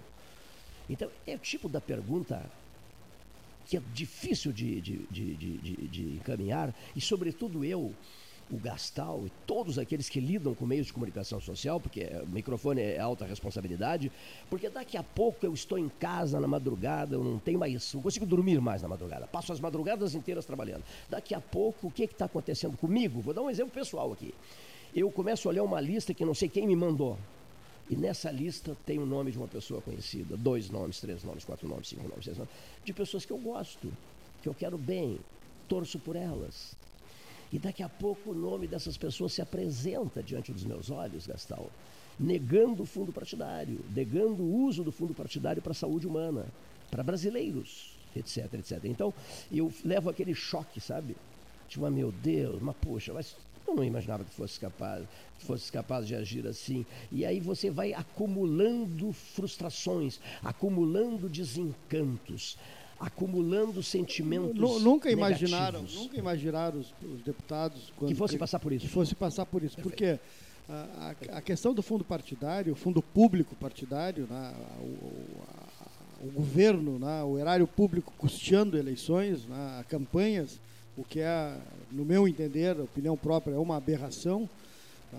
obviamente que as campanhas tinham que ser custeadas pelo pela iniciativa privada né, com um regramento, é óbvio, para poder, uma, digamos, uh, manter um equilíbrio entre aquele que é amigo do milionário não levar mais e aquele que não tem amizade com ninguém levar menos. Então não, não, não, não, mas aí criaram essa questão do, do, do, do fundo público. Ilha da Fantasia. Sim, Ilha claro, da Fantasia. Ficaria muito fácil, né, o fundo público. Mas eles nunca imaginaram que o país ia passar por uma pandemia, queria né, ter esse problema e que, que gostariam de tirar o dinheiro do fundo partidário. Então eles não vão ter com que recurso fazer eleição, porque só a pessoa física que pode fazer doação com o CPF. Então vai ficar fica muito restrito. Mas nós queremos esses candidatos sem fica dinheiro. Muito restrito. Nós queremos esses candidatos. Então a campanha passa povo, a ser é, boca a boca, na rua. O povo não está sem dinheiro, o povo não está sem dinheiro, o candidato tem que estar tá sem dinheiro também. Vamos conhecê-los melhor. Nós vamos ter a oportunidade de conhecer muita gente melhor. Com máscara ou sem máscara? Que pergunta, hein, Paulo Gastal? Não, no carnaval, com máscara. No período de, de quarentena, com máscara. Mas depois, no período eleitoral, sem, sem máscara. No período eleitoral, vamos encontrá-los todos sem máscara. Olha aqui, muito obrigado, doutor José Fernando Gonzalez, que nos sugere que ouçamos o brilhante cirurgião, o brilhante cirurgião pelotense, Luiz Carlos Correia da Silva, Gastal, pneumologista em Porto Alegre, Universidade Federal do Rio Grande do Sul, celebridade em Porto Alegre no país, o pelotense Luiz Carlos Correia da Silva, pneumologista, formado em medicina na URGS em 1970. Não, não, não, não, não. Aqui é um outro currículo. Nós estamos recebendo tantos currículos, mas tantos currículos. Já recebemos hoje, por exemplo, a história de vida do médico uh, sul-coreano que vai nos conceder uma entrevista especial nas 12 horas científicas. É, já começam uh, muitas pessoas a tratar da questão da data. Hoje me ligou o Sebastião Ribeiro Neto dizendo, olha, a rede Cultura, Bagé, Livramento, Canguçu, eh, eh, Rádio Liberdade mais Canguçu FM, querem saber, e a data, qual a data que vocês desejam, uh, em que data os senhores desejam realizar as 12 horas científicas? O senhor Leonir Bade deu uma ideia que eu achei muito interessante, o 8 de maio, por sinal é aniversário do Paulo Gastão Neto, o 8 de maio. Eu pensei numa outra data, o 14 de maio, por razões outras. Olha aqui, ó, o 14 de maio. O Leonir acha muito longe o 14 de maio. O Gastal acha muito perto o 8 de maio. Então, é, é complicado, né? Então nós vamos, evidentemente, administrar essa crise para escolher a data. As emissoras que aderirem estarão transmitindo tudo. Né? As emissoras que, que aderirem espontaneamente, espero que todas o façam, estarão transmitindo tudo isso do meio-dia à meia-noite. Pode transmitir um pouco, pode transmitir, hein? pode transmitir um pouco, pode transmitir, depois entrar, depois voltar para a operação normal, depois e, voltar mais tarde. Isso, exatamente, pode, liberdade ah, total. Disseste, disseste muito bem. Pode gravar e depois utilizar na, depois, na, programação. Né? Disseste muito bem, exatamente. Nada de, eh, digamos assim, eh, coisas. Eh, que inviabilizem, não, pelo contrário, que facilitem, que favoreçam. Né? Nós estamos atrás de informações preciosas que, de cientistas qualificados que nessas 12 horas prestem, uma, um, prestem um serviço de utilidade pública, um serviço assistencial, um serviço científico. Né? Em vez de entrevistar o jogador de futebol, o D'Alessandro, nós vamos entrevistar uma celebridade médica da Alemanha, da Inglaterra e da Coreia do Sul. No lugar do jogador entra o craque da ciência. Gostaste dessa? Entra o craque da ciência. Olha aqui só. Valorizem os vultos pelotenses. Gostei dessa frase. E aí me passa, o José Fernando Gonzalez passou o nome do Dr. Luiz Carlos Correia da Silva. A primeira pergunta minha né, foi a seguinte: nem foi pergunta, eu fiquei pensando assim, em Neif Olavo Gomes Satialã, será parente do Luiz Carlos, do nosso Luiz Carlos Correia da Silva? Ponto de interrogação. Aliás, é a era, a era dos pontos de interrogação. É o ano dos pontos de interrogação. A segunda informação, Gastal, que eu não sabia, tenho certeza que tu não sabes, e que o ouvinte não sabe. O pelotense Francisco Viegas Neves da Silva atua no enfrentamento de doenças negligenciadas, doenças da pobreza. Ele tem atuação internacional e está lotado na América Latina. Conversei com ele às 13h30 da madrugada. Ele já apresentou trabalhos em Viena, Madrid, Paris, no Deville de Paris, em Burkina Faso, no Suriname, no Chile, na Argentina, na sua capital Buenos Aires. Já apresentou trabalhos na China, na Tailândia e várias vezes em Genebra, na OMS, na Organização Mundial da Saúde. Ele é filho da doutora Suzana Silva, minha colega de turma de ATB 77 na Faculdade de Direito da UFPEL, queridíssima amiga Suzana Silva, né? e vai conceder uma importantíssima entrevista ao, ao debate 13 horas. Um dos especialistas nessa área era o professor Barufa, com a doença isso, de Chagas, que é uma mesmo. doença negligenciada. E, e, é. e, que eliminou o mal de Chagas no sul é. e fronteira do no sul e fronteira doenças, do Rio Grande do Sul. Doenças tropicais, muita, isso, muita isso, grande isso maioria é. na África. Isso né? mesmo, numa iniciativa Gastal. Doença de, do, do, dos, dos, países pobres. Né? É. Olha aqui, Gilberto Moura. A OMS trata disso, que está sendo agora contestada pelo embaixador é, isso mesmo. Itamaraty, o nosso chanceler, que fez uma declaração absolutamente inapropriada. Fraquíssimo né? o chanceler brasileiro, é, fraquíssimo.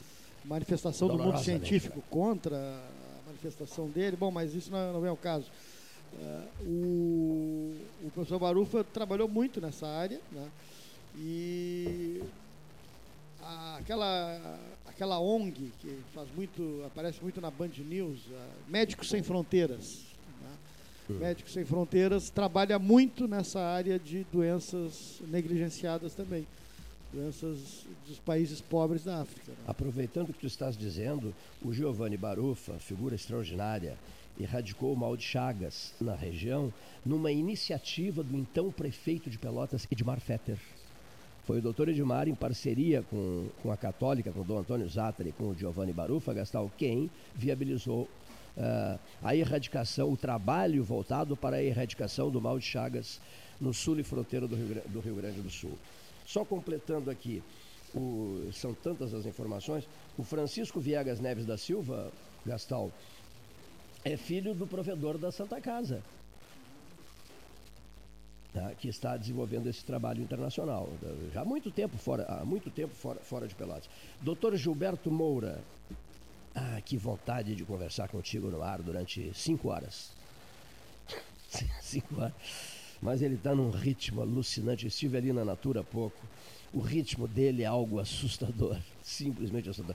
Arranja uma horinha para nós, por favor. Olha aqui, se não for possível ao vivo, por telefone, por WhatsApp, de que outro jeito? Por gravação, por mensagem gravada.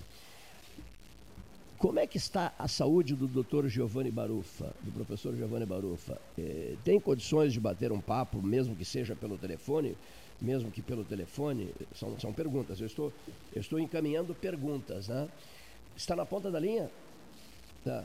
Ah, não, perfeito, perfeito. Isso mesmo, isso mesmo, isso mesmo, isso mesmo. Olha aqui, ó. Está na ponta da linha o desejo, tem? O Márcio Ávila uma promoção maravilhosa dos chefes de cozinha que, a qual o 13 Horas se associa.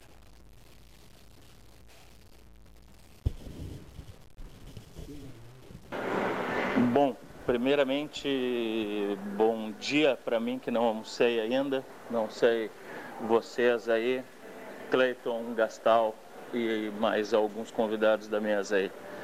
É... Hoje é um dia muito legal e feliz para a gente aqui.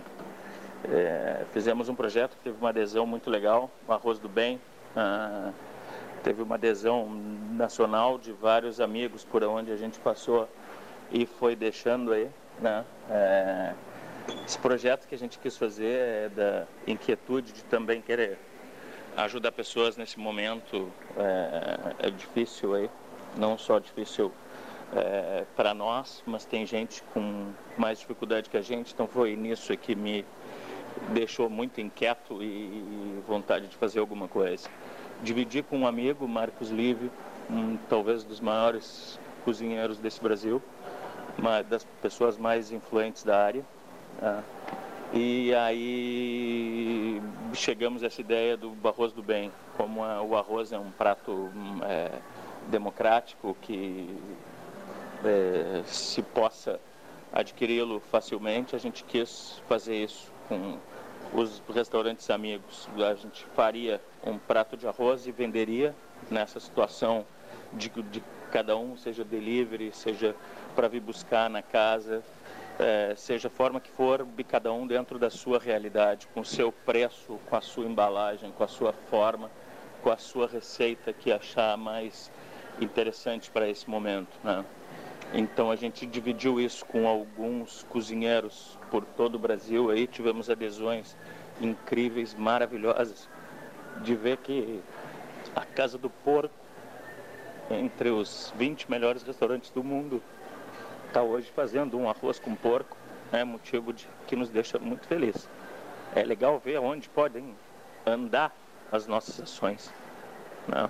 Ah, uma pequena inquietude tomou um tamanho bem grande. Então, isso realmente nos deixa muito felizes. Né? Esperamos hoje, com essa ação, né? tem restaurantes de, Pelotas participando também, uh, o Chu, a bodega do Fernando Manta e da Cláudia, a bodega do Fabrício Coelho, a Márcia Aquino, essa genial doceira de Pelotas aí, também está fazendo. Então, assim, é muito legal ver esse envolvimento, né? E é uma forma muito simples de que vocês também possam participar. É comprar um prato feito por essas casas, né? É, de arroz, e esse prato, de esse igual prato vai ser doado para uma instituição. Eu, o Bistrô Pelotense aqui, escolheu doar para o albergue noturno, né? A gente já tinha feito uma outra campanha ajudando, né? Eles acolhem pessoas de rua, é uma instituição séria, bem legal, tem um trabalho que a gente acredita e que acha legal, né? Então é muito fácil de participar, é só ligar e pedir. Que a preço de 25 reais nós estamos fazendo um arroz com linguiça, um prato que para nós é bem importante, remete aquele afeto na volta da mesa, um arroz caldoso, quentinho, saindo numa panela de ferro, sempre remete a coisas é, muito boas, ao menos aqui na nossa região. Isso é uma marca bem característica nossa. Então, é, esse é o recado que a gente queria deixar, que uma pequena ação pode ajudar um monte de gente.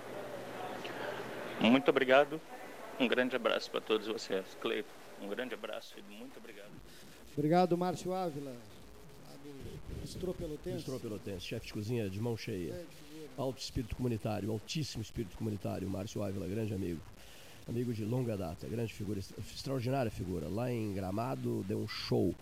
Tu estavas junto. No, no, no, no aquele a base de charque, aquele prato à base de charque. Não fui não Não, está, que no, no, o Esperança Embaixador nos colocou um, um, à disposição da equipe 13 horas, um, como é mesmo o nome daquele ônibus? Golden Class. Um Golden Class. O, o Márcio Ávila foi o chefe de cozinha. O prato à base de charque, meu Deus do céu, se Pelotas levasse isso a sério. Pelotas não sabe usar suas águas, cidade das águas, nem o, o charque da sua história. Nossa saudação ao professor Renato Luiz Melo Varoto, o aniversariante do dia.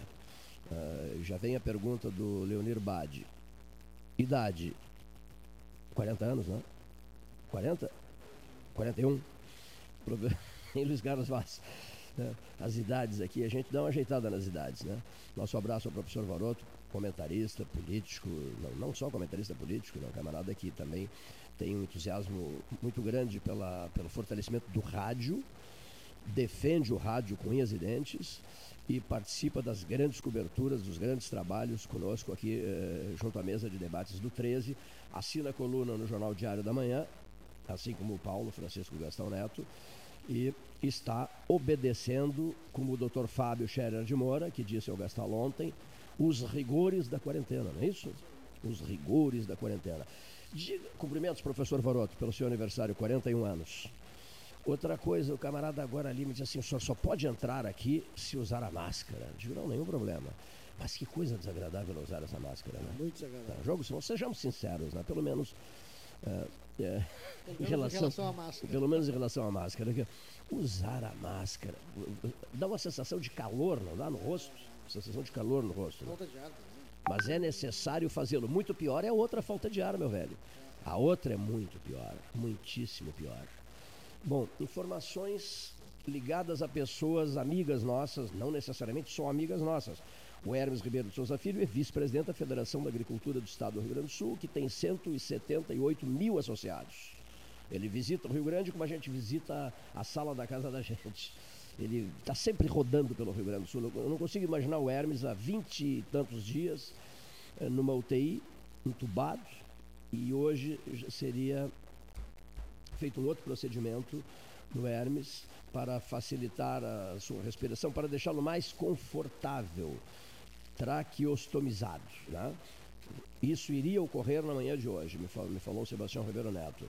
O Hermes já ah, acordou, abriu os olhos, sabia disso?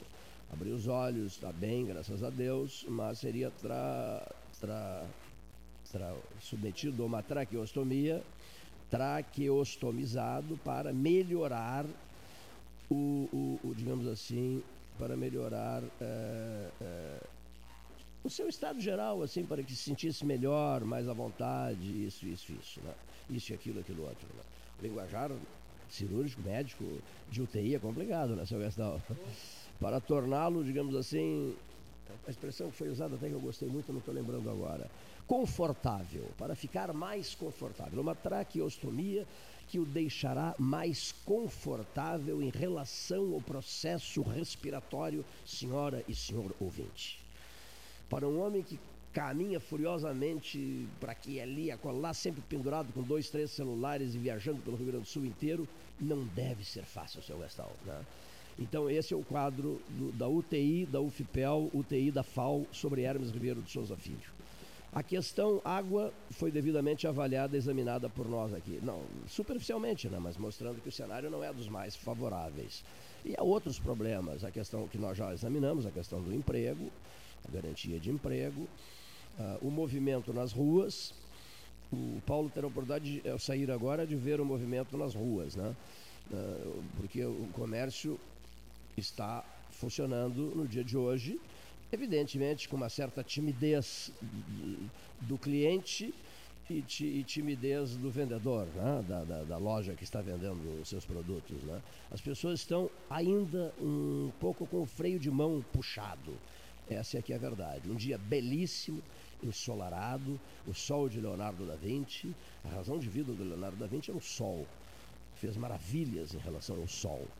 Criou uma barbaridade, eh, tendo o sol como fonte de inspiração esse sol que nasce, esse sol que se põe em dias turbulentos, como diria Aldir Garcia Chilete, quem não consigo esquecer, pessoa da qual não consigo esquecer, e, e para mim a ficha não caiu ainda, se o ouvinte quer ter ideia disso, para mim a ficha não caiu ainda.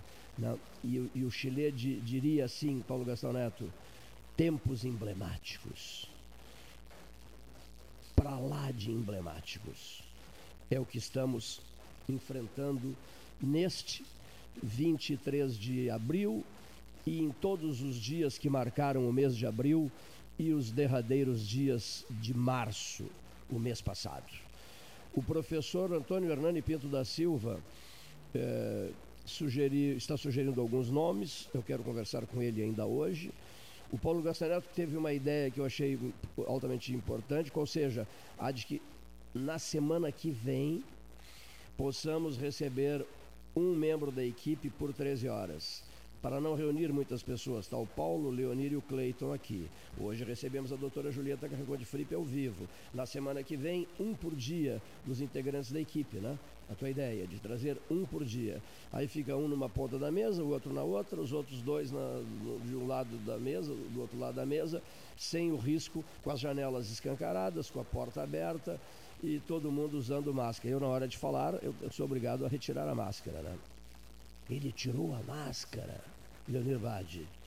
Ele retirou a máscara, meu Deus, já era hora dele retirar a máscara. Essa história da máscara vai render, hein? Vai render a história da máscara. Quem é o nosso próximo entrevistado? Johnny Calegaro, Ecosul.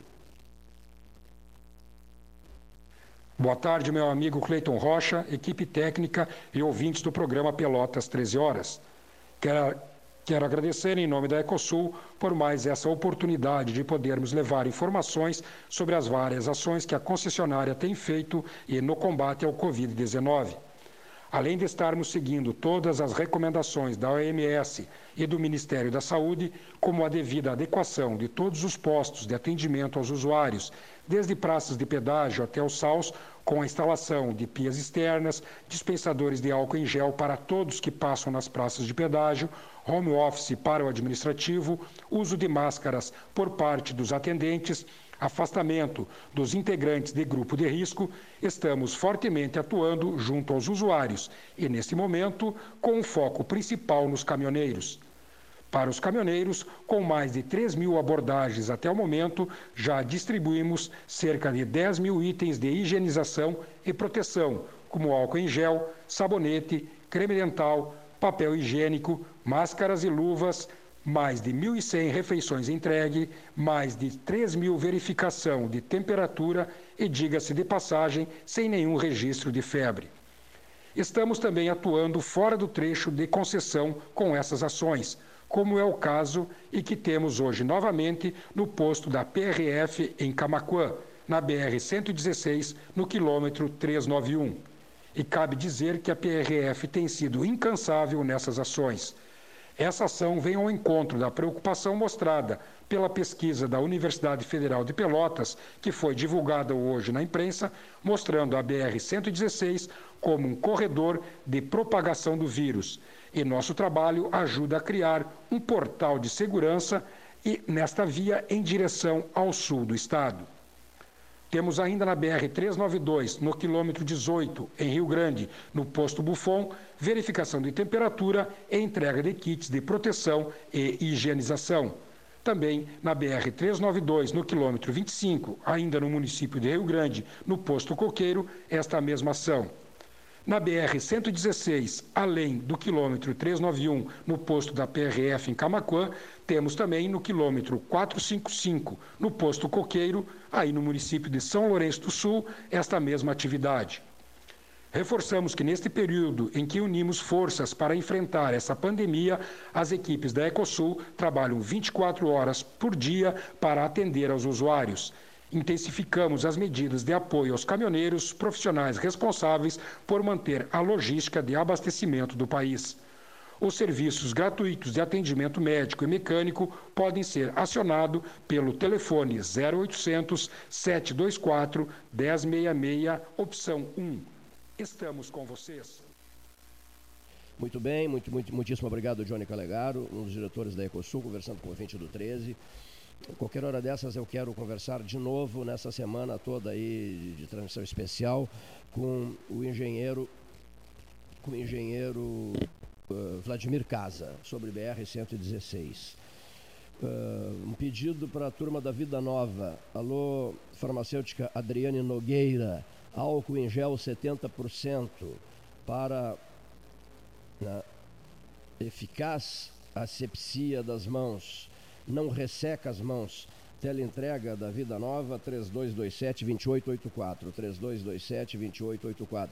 Nós estamos querendo dois potes de álcool gel, já que o álcool gel aqui da mesa 13 horas está uh, terminando. Né? Muitíssimo obrigado por antecipação. Uh, faço esse registro. Estamos usando álcool gel 70% da Vida Nova, ali da General Osório 856A telefone 3227-2884, com os agradecimentos à farmacêutica Adriane Nogueira. Feito esse registro, façamos outros registros. Já falou o Alfredo Poças? Então vamos ouvir o Alfredo Poças. O Alfredo Poças é um jornalista pelotense que atua há muito tempo em Porto Alegre, que é um profissional de primeiríssima qualidade, com ritmo de trabalho e um coração, né, um coração do bem um amigo querido de uma vida inteira. Eu contacto muito com Porto Alegre, com Alfredo Poças, com João Garcia, com, com uh, meu Deus, inúmeros outros companheiros do dia a dia, com o Luiz Arthur Ferrareto. Uh, não posso ficar citando agora aqui porque eu cometeria falhas se o fizesse. Uh, ouçamos Alfredo Poças, católica de Pelotas. Atenção para a contagem até três. Um, dois, três. Alô, meu amigo Cleiton, que prazer falar contigo. Alô, amigos da RU, especialmente do 13 Horas, que é um programa tradicionalíssimo. Eu diria que hoje, e já há muito tempo, o melhor programa do interior gaúcho, do rádio do interior gaúcho, sem dúvida alguma. Bem, como vocês devem saber, há alguns dias está uh, circulando nas redes sociais uma imagem de brincadeira dos torcedores do Chavante, cumprimentando Pelotas pelo exemplo de distanciamento em meio à pandemia do novo coronavírus, né, o Covid-19, que diz um na série B e outro na série D. Bom, mas isso não é de todo ruim, né? Que bom que um está na B e outro na D. Pior se o Brasil tivesse na C e o Pelotas nem na D, né, como em anos anteriores. Então é muito importante para o futebol pelotense do interior gaúcho que ambos estejam em séries nacionais. Mas o que preocupa né, nesta pausa do futebol no Rio Grande do Sul, no Brasil e no mundo é a colocação ruim de ambos no gauchão, né? O Brasil até deu uma pequena recuperada com alguns pontos ganhos no retorno, mas o Pelotas está mal lá na, na, zona de rebaixamento, né? Beliscando e flertando com, com a queda para a divisão inferior, para a divisão de acesso, que é a segundona gaúcho, gaúcha. E eu, já na primeira rodada, comentei até com colegas aqui da imprensa da capital que a dupla Brapel, a meu ver, estava se apresentando muito mal e, e seriam candidatas ao rebaixamento. A dupla Brapel seria candidata ao rebaixamento. Com Brasil e Pelotas não mostrando um futebol condizente, condizente com, com a tradição e, e correndo riscos. Por quê? Porque tem sérias dificuldades para ganhar um ponto, para vencer uma partida e, e acabam sendo derrotadas fora de casa. Isso para ganhar ponto em casa. Estão com dificuldades para ganhar ponto em casa. E fora, então, não perder já é um grande negócio. Mas está difícil a situação e eu temo que um dos dois seja rebaixado e até não, não, não seria um exagero se ambos fossem rebaixados para a divisão de acesso de 2021. Isso se tivermos divisão de acesso, né? Porque não se sabe quanto tempo vai durar essa pandemia que está afetando não só o futebol profissional, mas todos os setores da sociedade gaúcha, brasileira né, e mundial.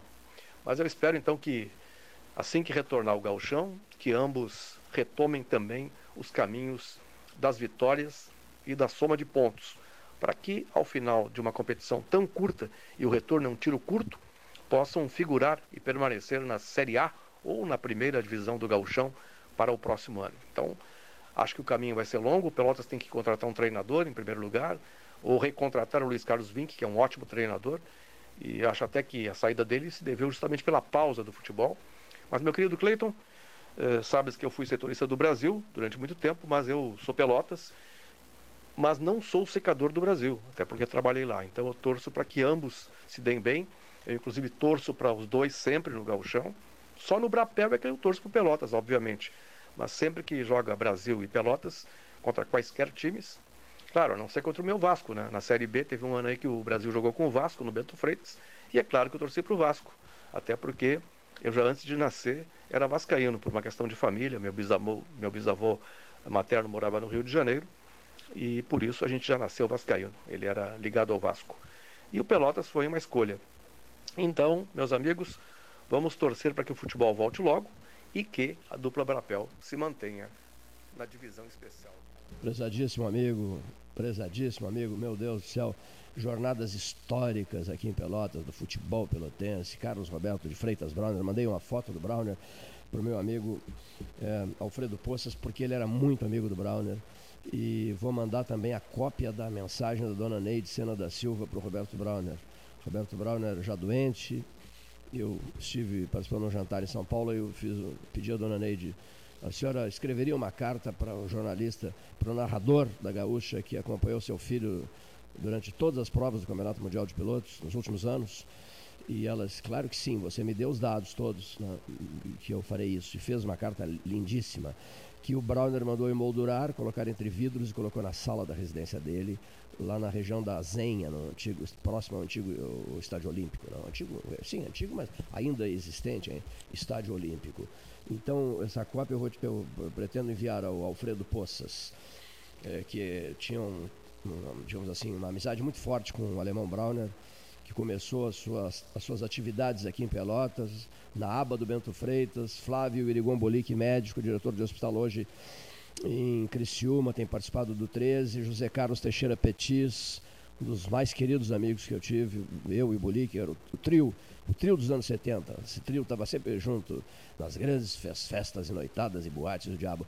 E nós perdemos Magrão Petis, né? foi uma surpresa geral para a nossa turma, o, o, desaparecimento de José Carlos, uh, amigo queridíssimo de todos nós. Então, Brauner começa nesse período, nos anos 70, uh, tre narrando treinos do Grêmio Esportivo Brasil, em cima da aba do Bento Freitas, o Petis e o Bolique, e eu gravando numa gravadora pequena a, a voz do Brauner, o narrador Brauner. Meu Deus. É, jornalista João Garcia, outro queridíssimo amigo na capital do Rio Grande do Sul. Cleiton Rocha, amigos do 13. Na verdade, nós, de tanta notícia ruim a respeito desse momento, o mês de maio parece começar com uma proposta boa proposta de redução é, do número de, de infectados e também do, do número de mortes que se registra dia a dia no Ministério da Saúde. Na realidade, nós estamos vivendo talvez a curva descendente do, do vírus. Embora existam é, teses a respeito de 2021, 2022, até 2023. A verdade é que esse corona é, ele só é novo porque na, na realidade existem dois três, quatro coronas. Esse é o novo coronavírus. Eu já cansei de falar que esse é um, um vírus fabricado em laboratório. Eu não acredito que. Ou pode ter sido até difundido pela oposição da, da China. Porque, embora o regime fechado, ditatorial, socialista, comunista eh, da China, eles ainda têm oposição. E esta oposição deve trabalhar por baixo do, dos panos. E pode ter inoculado um, um, vírus num animal e desse animal ter se propagado lá na província de Wuhan. Mas, de qualquer maneira, eu entendo que o vírus está aí, as suas consequências são as piores possíveis, tanto social como economicamente, e nós ainda vamos ter o rebote econômico dessa, dessa situação, porque todos os países gastaram o que não estão gastando o que não tem para manter em atividade a sua economia e para combater o, o, o vírus também. Há muitos hospitais que já estão é, com a sua capacidade esgotada. O governo vai ter que tomar uma atitude, não apenas os 1.200 pila e 1.200 reais que, que, que, vão dar à, população desassistida, mas, é, de qualquer maneira, nós estamos di, diante de um, de um vírus tremendo. Nunca dantes, eu já vi filmes no, no Netflix, já vi é, documentários de outros vírus, de outras pandemias, mas igual a essa, nenhuma. Bom, vamos esperar que é, a força divina incida sobre o mundo e esse vírus acabe passando. Tá bem? Um grande abraço a todos vocês do 13 e, sem dúvida nenhuma, o melhor programa de jornalismo que nós temos no Estado. Muito obrigado, João Garcia, prezadíssimo amigo, falando de Porto Alegre. Ele que tem sido um grande parceiro nosso e apoiador de primeira hora do 13 Horas. Até das horas desagradáveis, ele é uma voz solidária e amiga, repassando informações e, sobretudo, projetando soluções. Olha aqui, gostei muito, Ana, prezadíssima doutora Ana Kleinovski. Olha aqui, ó, a questão do arroz com charque. Uh, alô, Márcio Ávila. Quem sabe aos sábados no bistrô. Uh, não, lançarias esse arroz com charque, né? A velha feijoada do Bavária, aos sábados, o arroz com charque do Bistrô Pelotense. Uma ideia que fica, é uma oportunidade para o encontro de amigos e o famoso arroz com charque para ver se ele emplaca a valer uh, uh, na nossa mesa, na mesa dos pelotenses, né? Muitíssimo obrigado. Gostei muito, gostei muito, muito dessa ideia. Jornalista Sérgio Cabral, mesa 13 companheiro de jornadas, importantíssimas jornadas, por exemplo, a eleição de Francisco, estávamos lá, aquela neblina do fim de tarde, 13 de março de 2013, o 13 presente, eu, eu brincava com o Gabriel, é 13 do 3 do 13, né? deixa entre parênteses o 2-0 do 2013, para a gente dizer assim, a turma do 13, o Pablo Rodrigues conosco também, é a época editor-chefe do Diário Popular, a turma, do, o 13 no 13 do, no 13 do 3 do 13, a turma do 13. E o Papa, o Papa argentino, Sérgio Cabral, testemunhou isso, disse que foi a coisa mais marcante da história da vida dele. Sérgio Cabral. Boa tarde, Cleito. Boa tarde, amigos do 13 Horas. Olha, Cleito, das reflexões hoje que a gente tem feito e vem fazendo na história do rádio, jornalismo eh, e de tudo aquilo que a gente acompanha durante todo esse tempo, de trabalho na comunicação, hoje eu vou ressaltar, se tu me permite, a própria história do 13. Claro que os assuntos uh, polêmicos, uh, políticos ou não, partidários ou não, de saúde ou não, de futebol ou não, uh, todo, de música, de cultura ou não, todos eles têm passado ao longo dos anos, nesses mais de 40 anos, pelo 13 Horas. E uma das coisas mais positivas que eu vejo, Cleiton, na história do 13 uh, independente de qualquer uh, perspectiva pessoal, interesse pessoal das pessoas que tramitam dentro desse nosso espaço que é aberto à população, é poder discutir assuntos que nos vêm à pauta. Entre eles, muitos polêmicos. No momento em que todo, todos parecem estar com um, hoje com um sentido igual nesta pandemia de coronavírus, algumas figuras inteligentes, estudiosas, capazes, uh, divergem. E aí fica aquele ponto de interrogação. Mas o que eu quero falar a respeito disso, Cleito, é exatamente a oportunidade que o debate tem dado a todos, indistintamente. Hoje deste um exemplo fundamental da tua história pessoal, profissional, na universidade, os teus pontos de vista, afinal de contas, quantos anos conduziste este papel perante a comunidade e sabes muito bem dos interesses de quem está lá, de quem quer ser candidato, de quem é político, quem não é político. E se sabe dos nomes hoje que já estão sendo lembrados, inclusive a futuras campanhas para a reitoria da universidade. Mas o que importa isso é que o espaço é aberto a todos. Então, se o Osmar Terra pensa de um jeito, se o ministro pensa de outro, se o presidente pensa de outro, se o deputado pensa de outro, e tem espaço para conversar, que bom que a gente tem também um espaço para ouvir, para fazer uma reflexão daquilo que estamos passando e saber, lá no fundo, tentar fazer o melhor para que todos nós possamos ter um conhecimento profundo daquilo que vemos passando e que futuramente poderemos passar. Então, hoje, eu pego esses minutos preciosos e agradeço a lembrança, Cleito, para falar do próprio 13. No momento em que a videoconferência atinge hoje o futebol, o gauchão será debatido à tarde para saber das condições, o que, que vai ser, como vai ser, como vai ficar, termina o gauchão, tem acesso, não tem acesso, tem rebaixamento, não tem rebaixamento, voltam os jogos com público, sem público. O mundo está vivendo assim. E os exemplos positivos, disse muito bem doutor Osmar Terra, devem ser seguidos.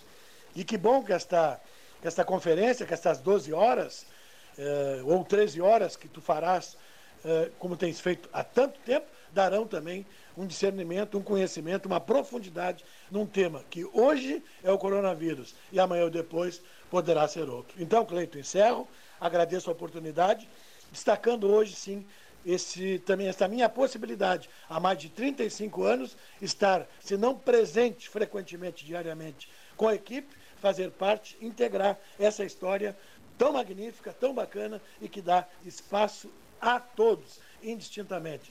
Forte abraço, Cleito, e não muda isso. Na tua história do 13. Muito obrigado, Sérgio Cabral. Grande Sérgio Cabral.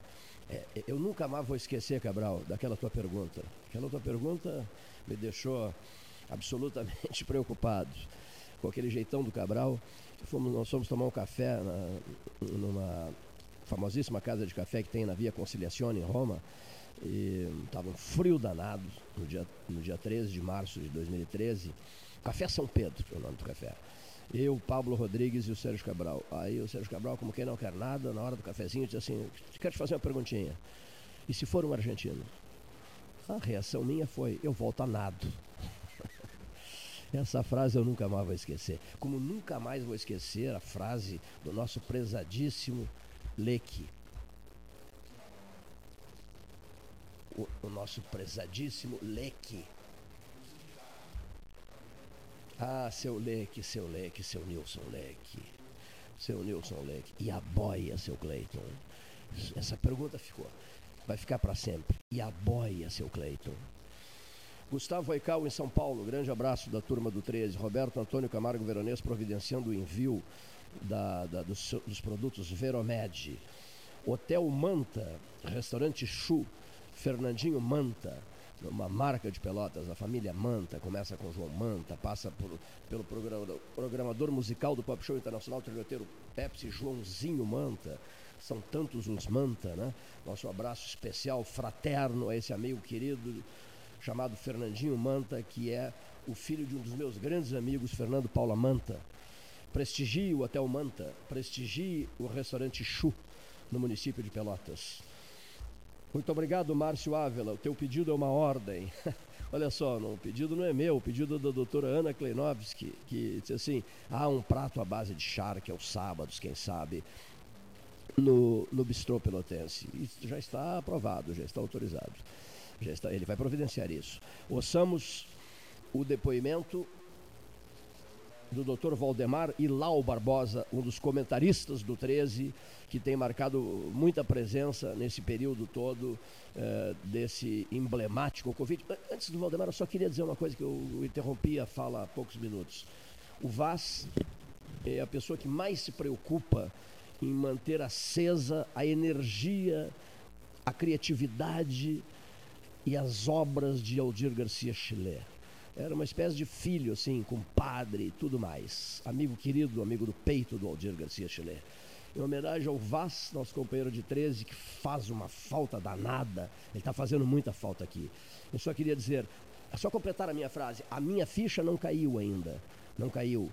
E a palavra que mais, digamos assim, frequenta os meus pensamentos é que momento emblemático esse. Claro que ele não se referia a, a, essa questão do Covid-19. Há outras questões políticas, econômicas, enfim. O Aldir Garcia Chile falava muito, Cleiton, que coisa emblemática, que momento emblemático e tal.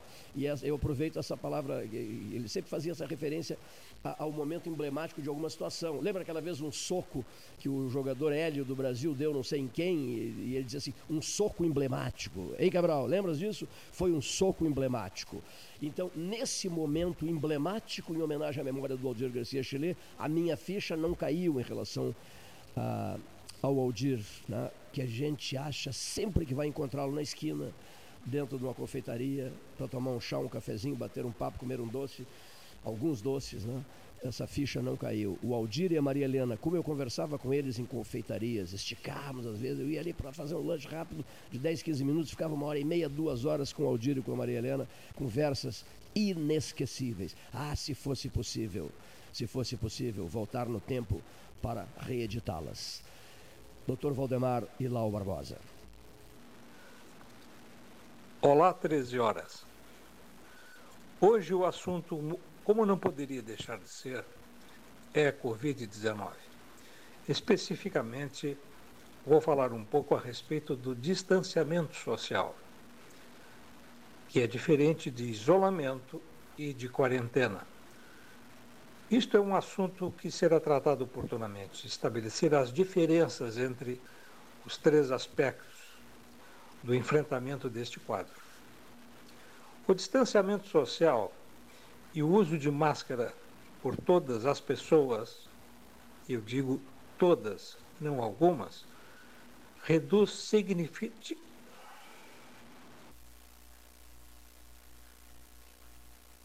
Barbosa, muitíssimo obrigado. Professor Antônio Carlos Brode, ex-reitor do IFSUL e integrante da mesa 13 horas de debates. Boa tarde, Cleito.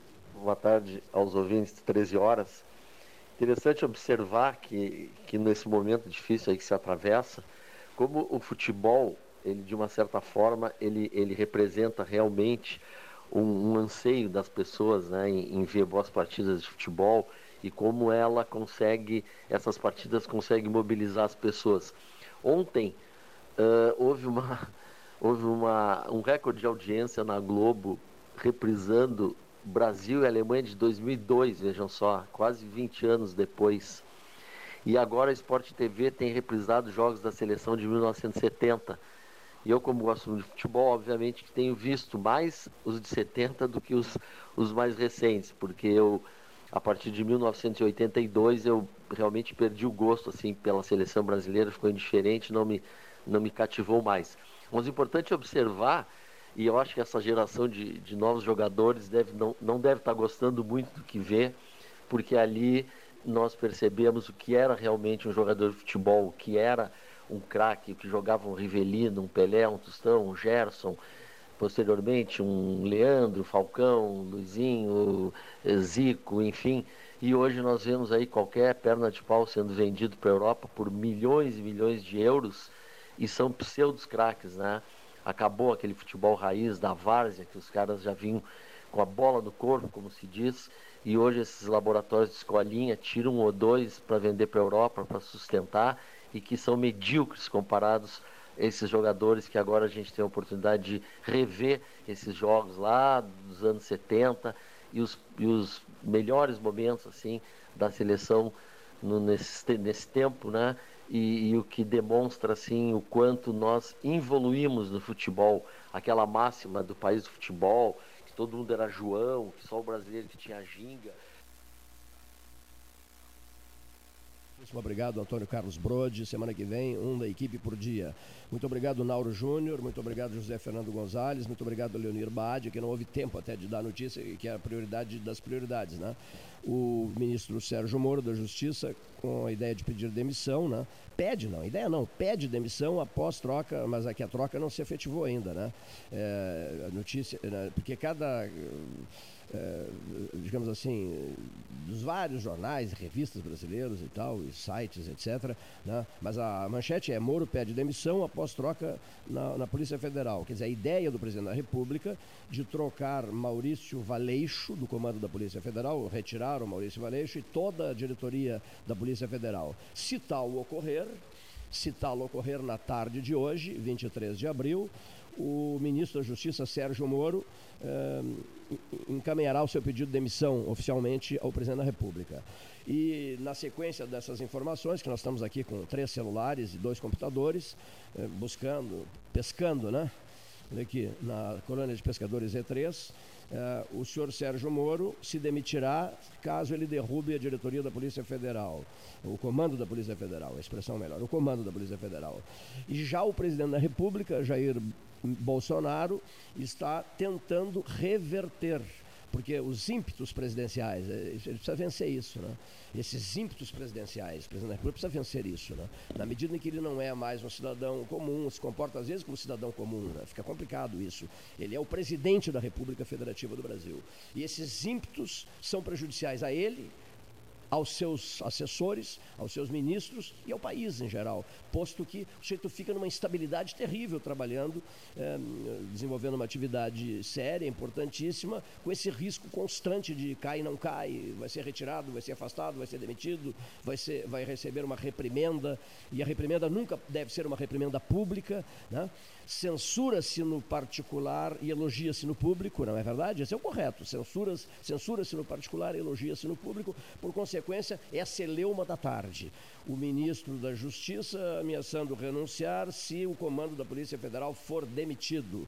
E o presidente da República, já a essa altura do campeonato, são agora, pela hora oficial, ótica cristal, 15 horas e 3 minutos, é, pensando, projetando, desejando, desejando é a palavra, desejando reverter o seu ímpeto inicial de retirar, de, de, de demitir o comando da Polícia Federal. Durma-se, durma-se, mesmo uma, numa belíssima tarde de sol como a de hoje. A todos que estiveram conosco, os nossos melhores agradecimentos.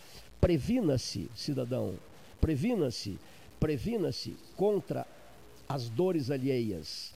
Ajude o senhor que nos ouve ajude na compra de máscara, de, de máscaras, ajude, não é na compra de máscaras, se eu melhorar a frase, ajude na compra de tecido para a confecção das máscaras da Cuidativa. E assim você estará, como diria Delgar Soares, ajudando a prevenir-se, a prevenir-se contra dores alheias, ajudando, colaborando numa cidade com uma população que precisa, acima de tudo, cada pelotense usar a sua máscara. Uma boa tarde.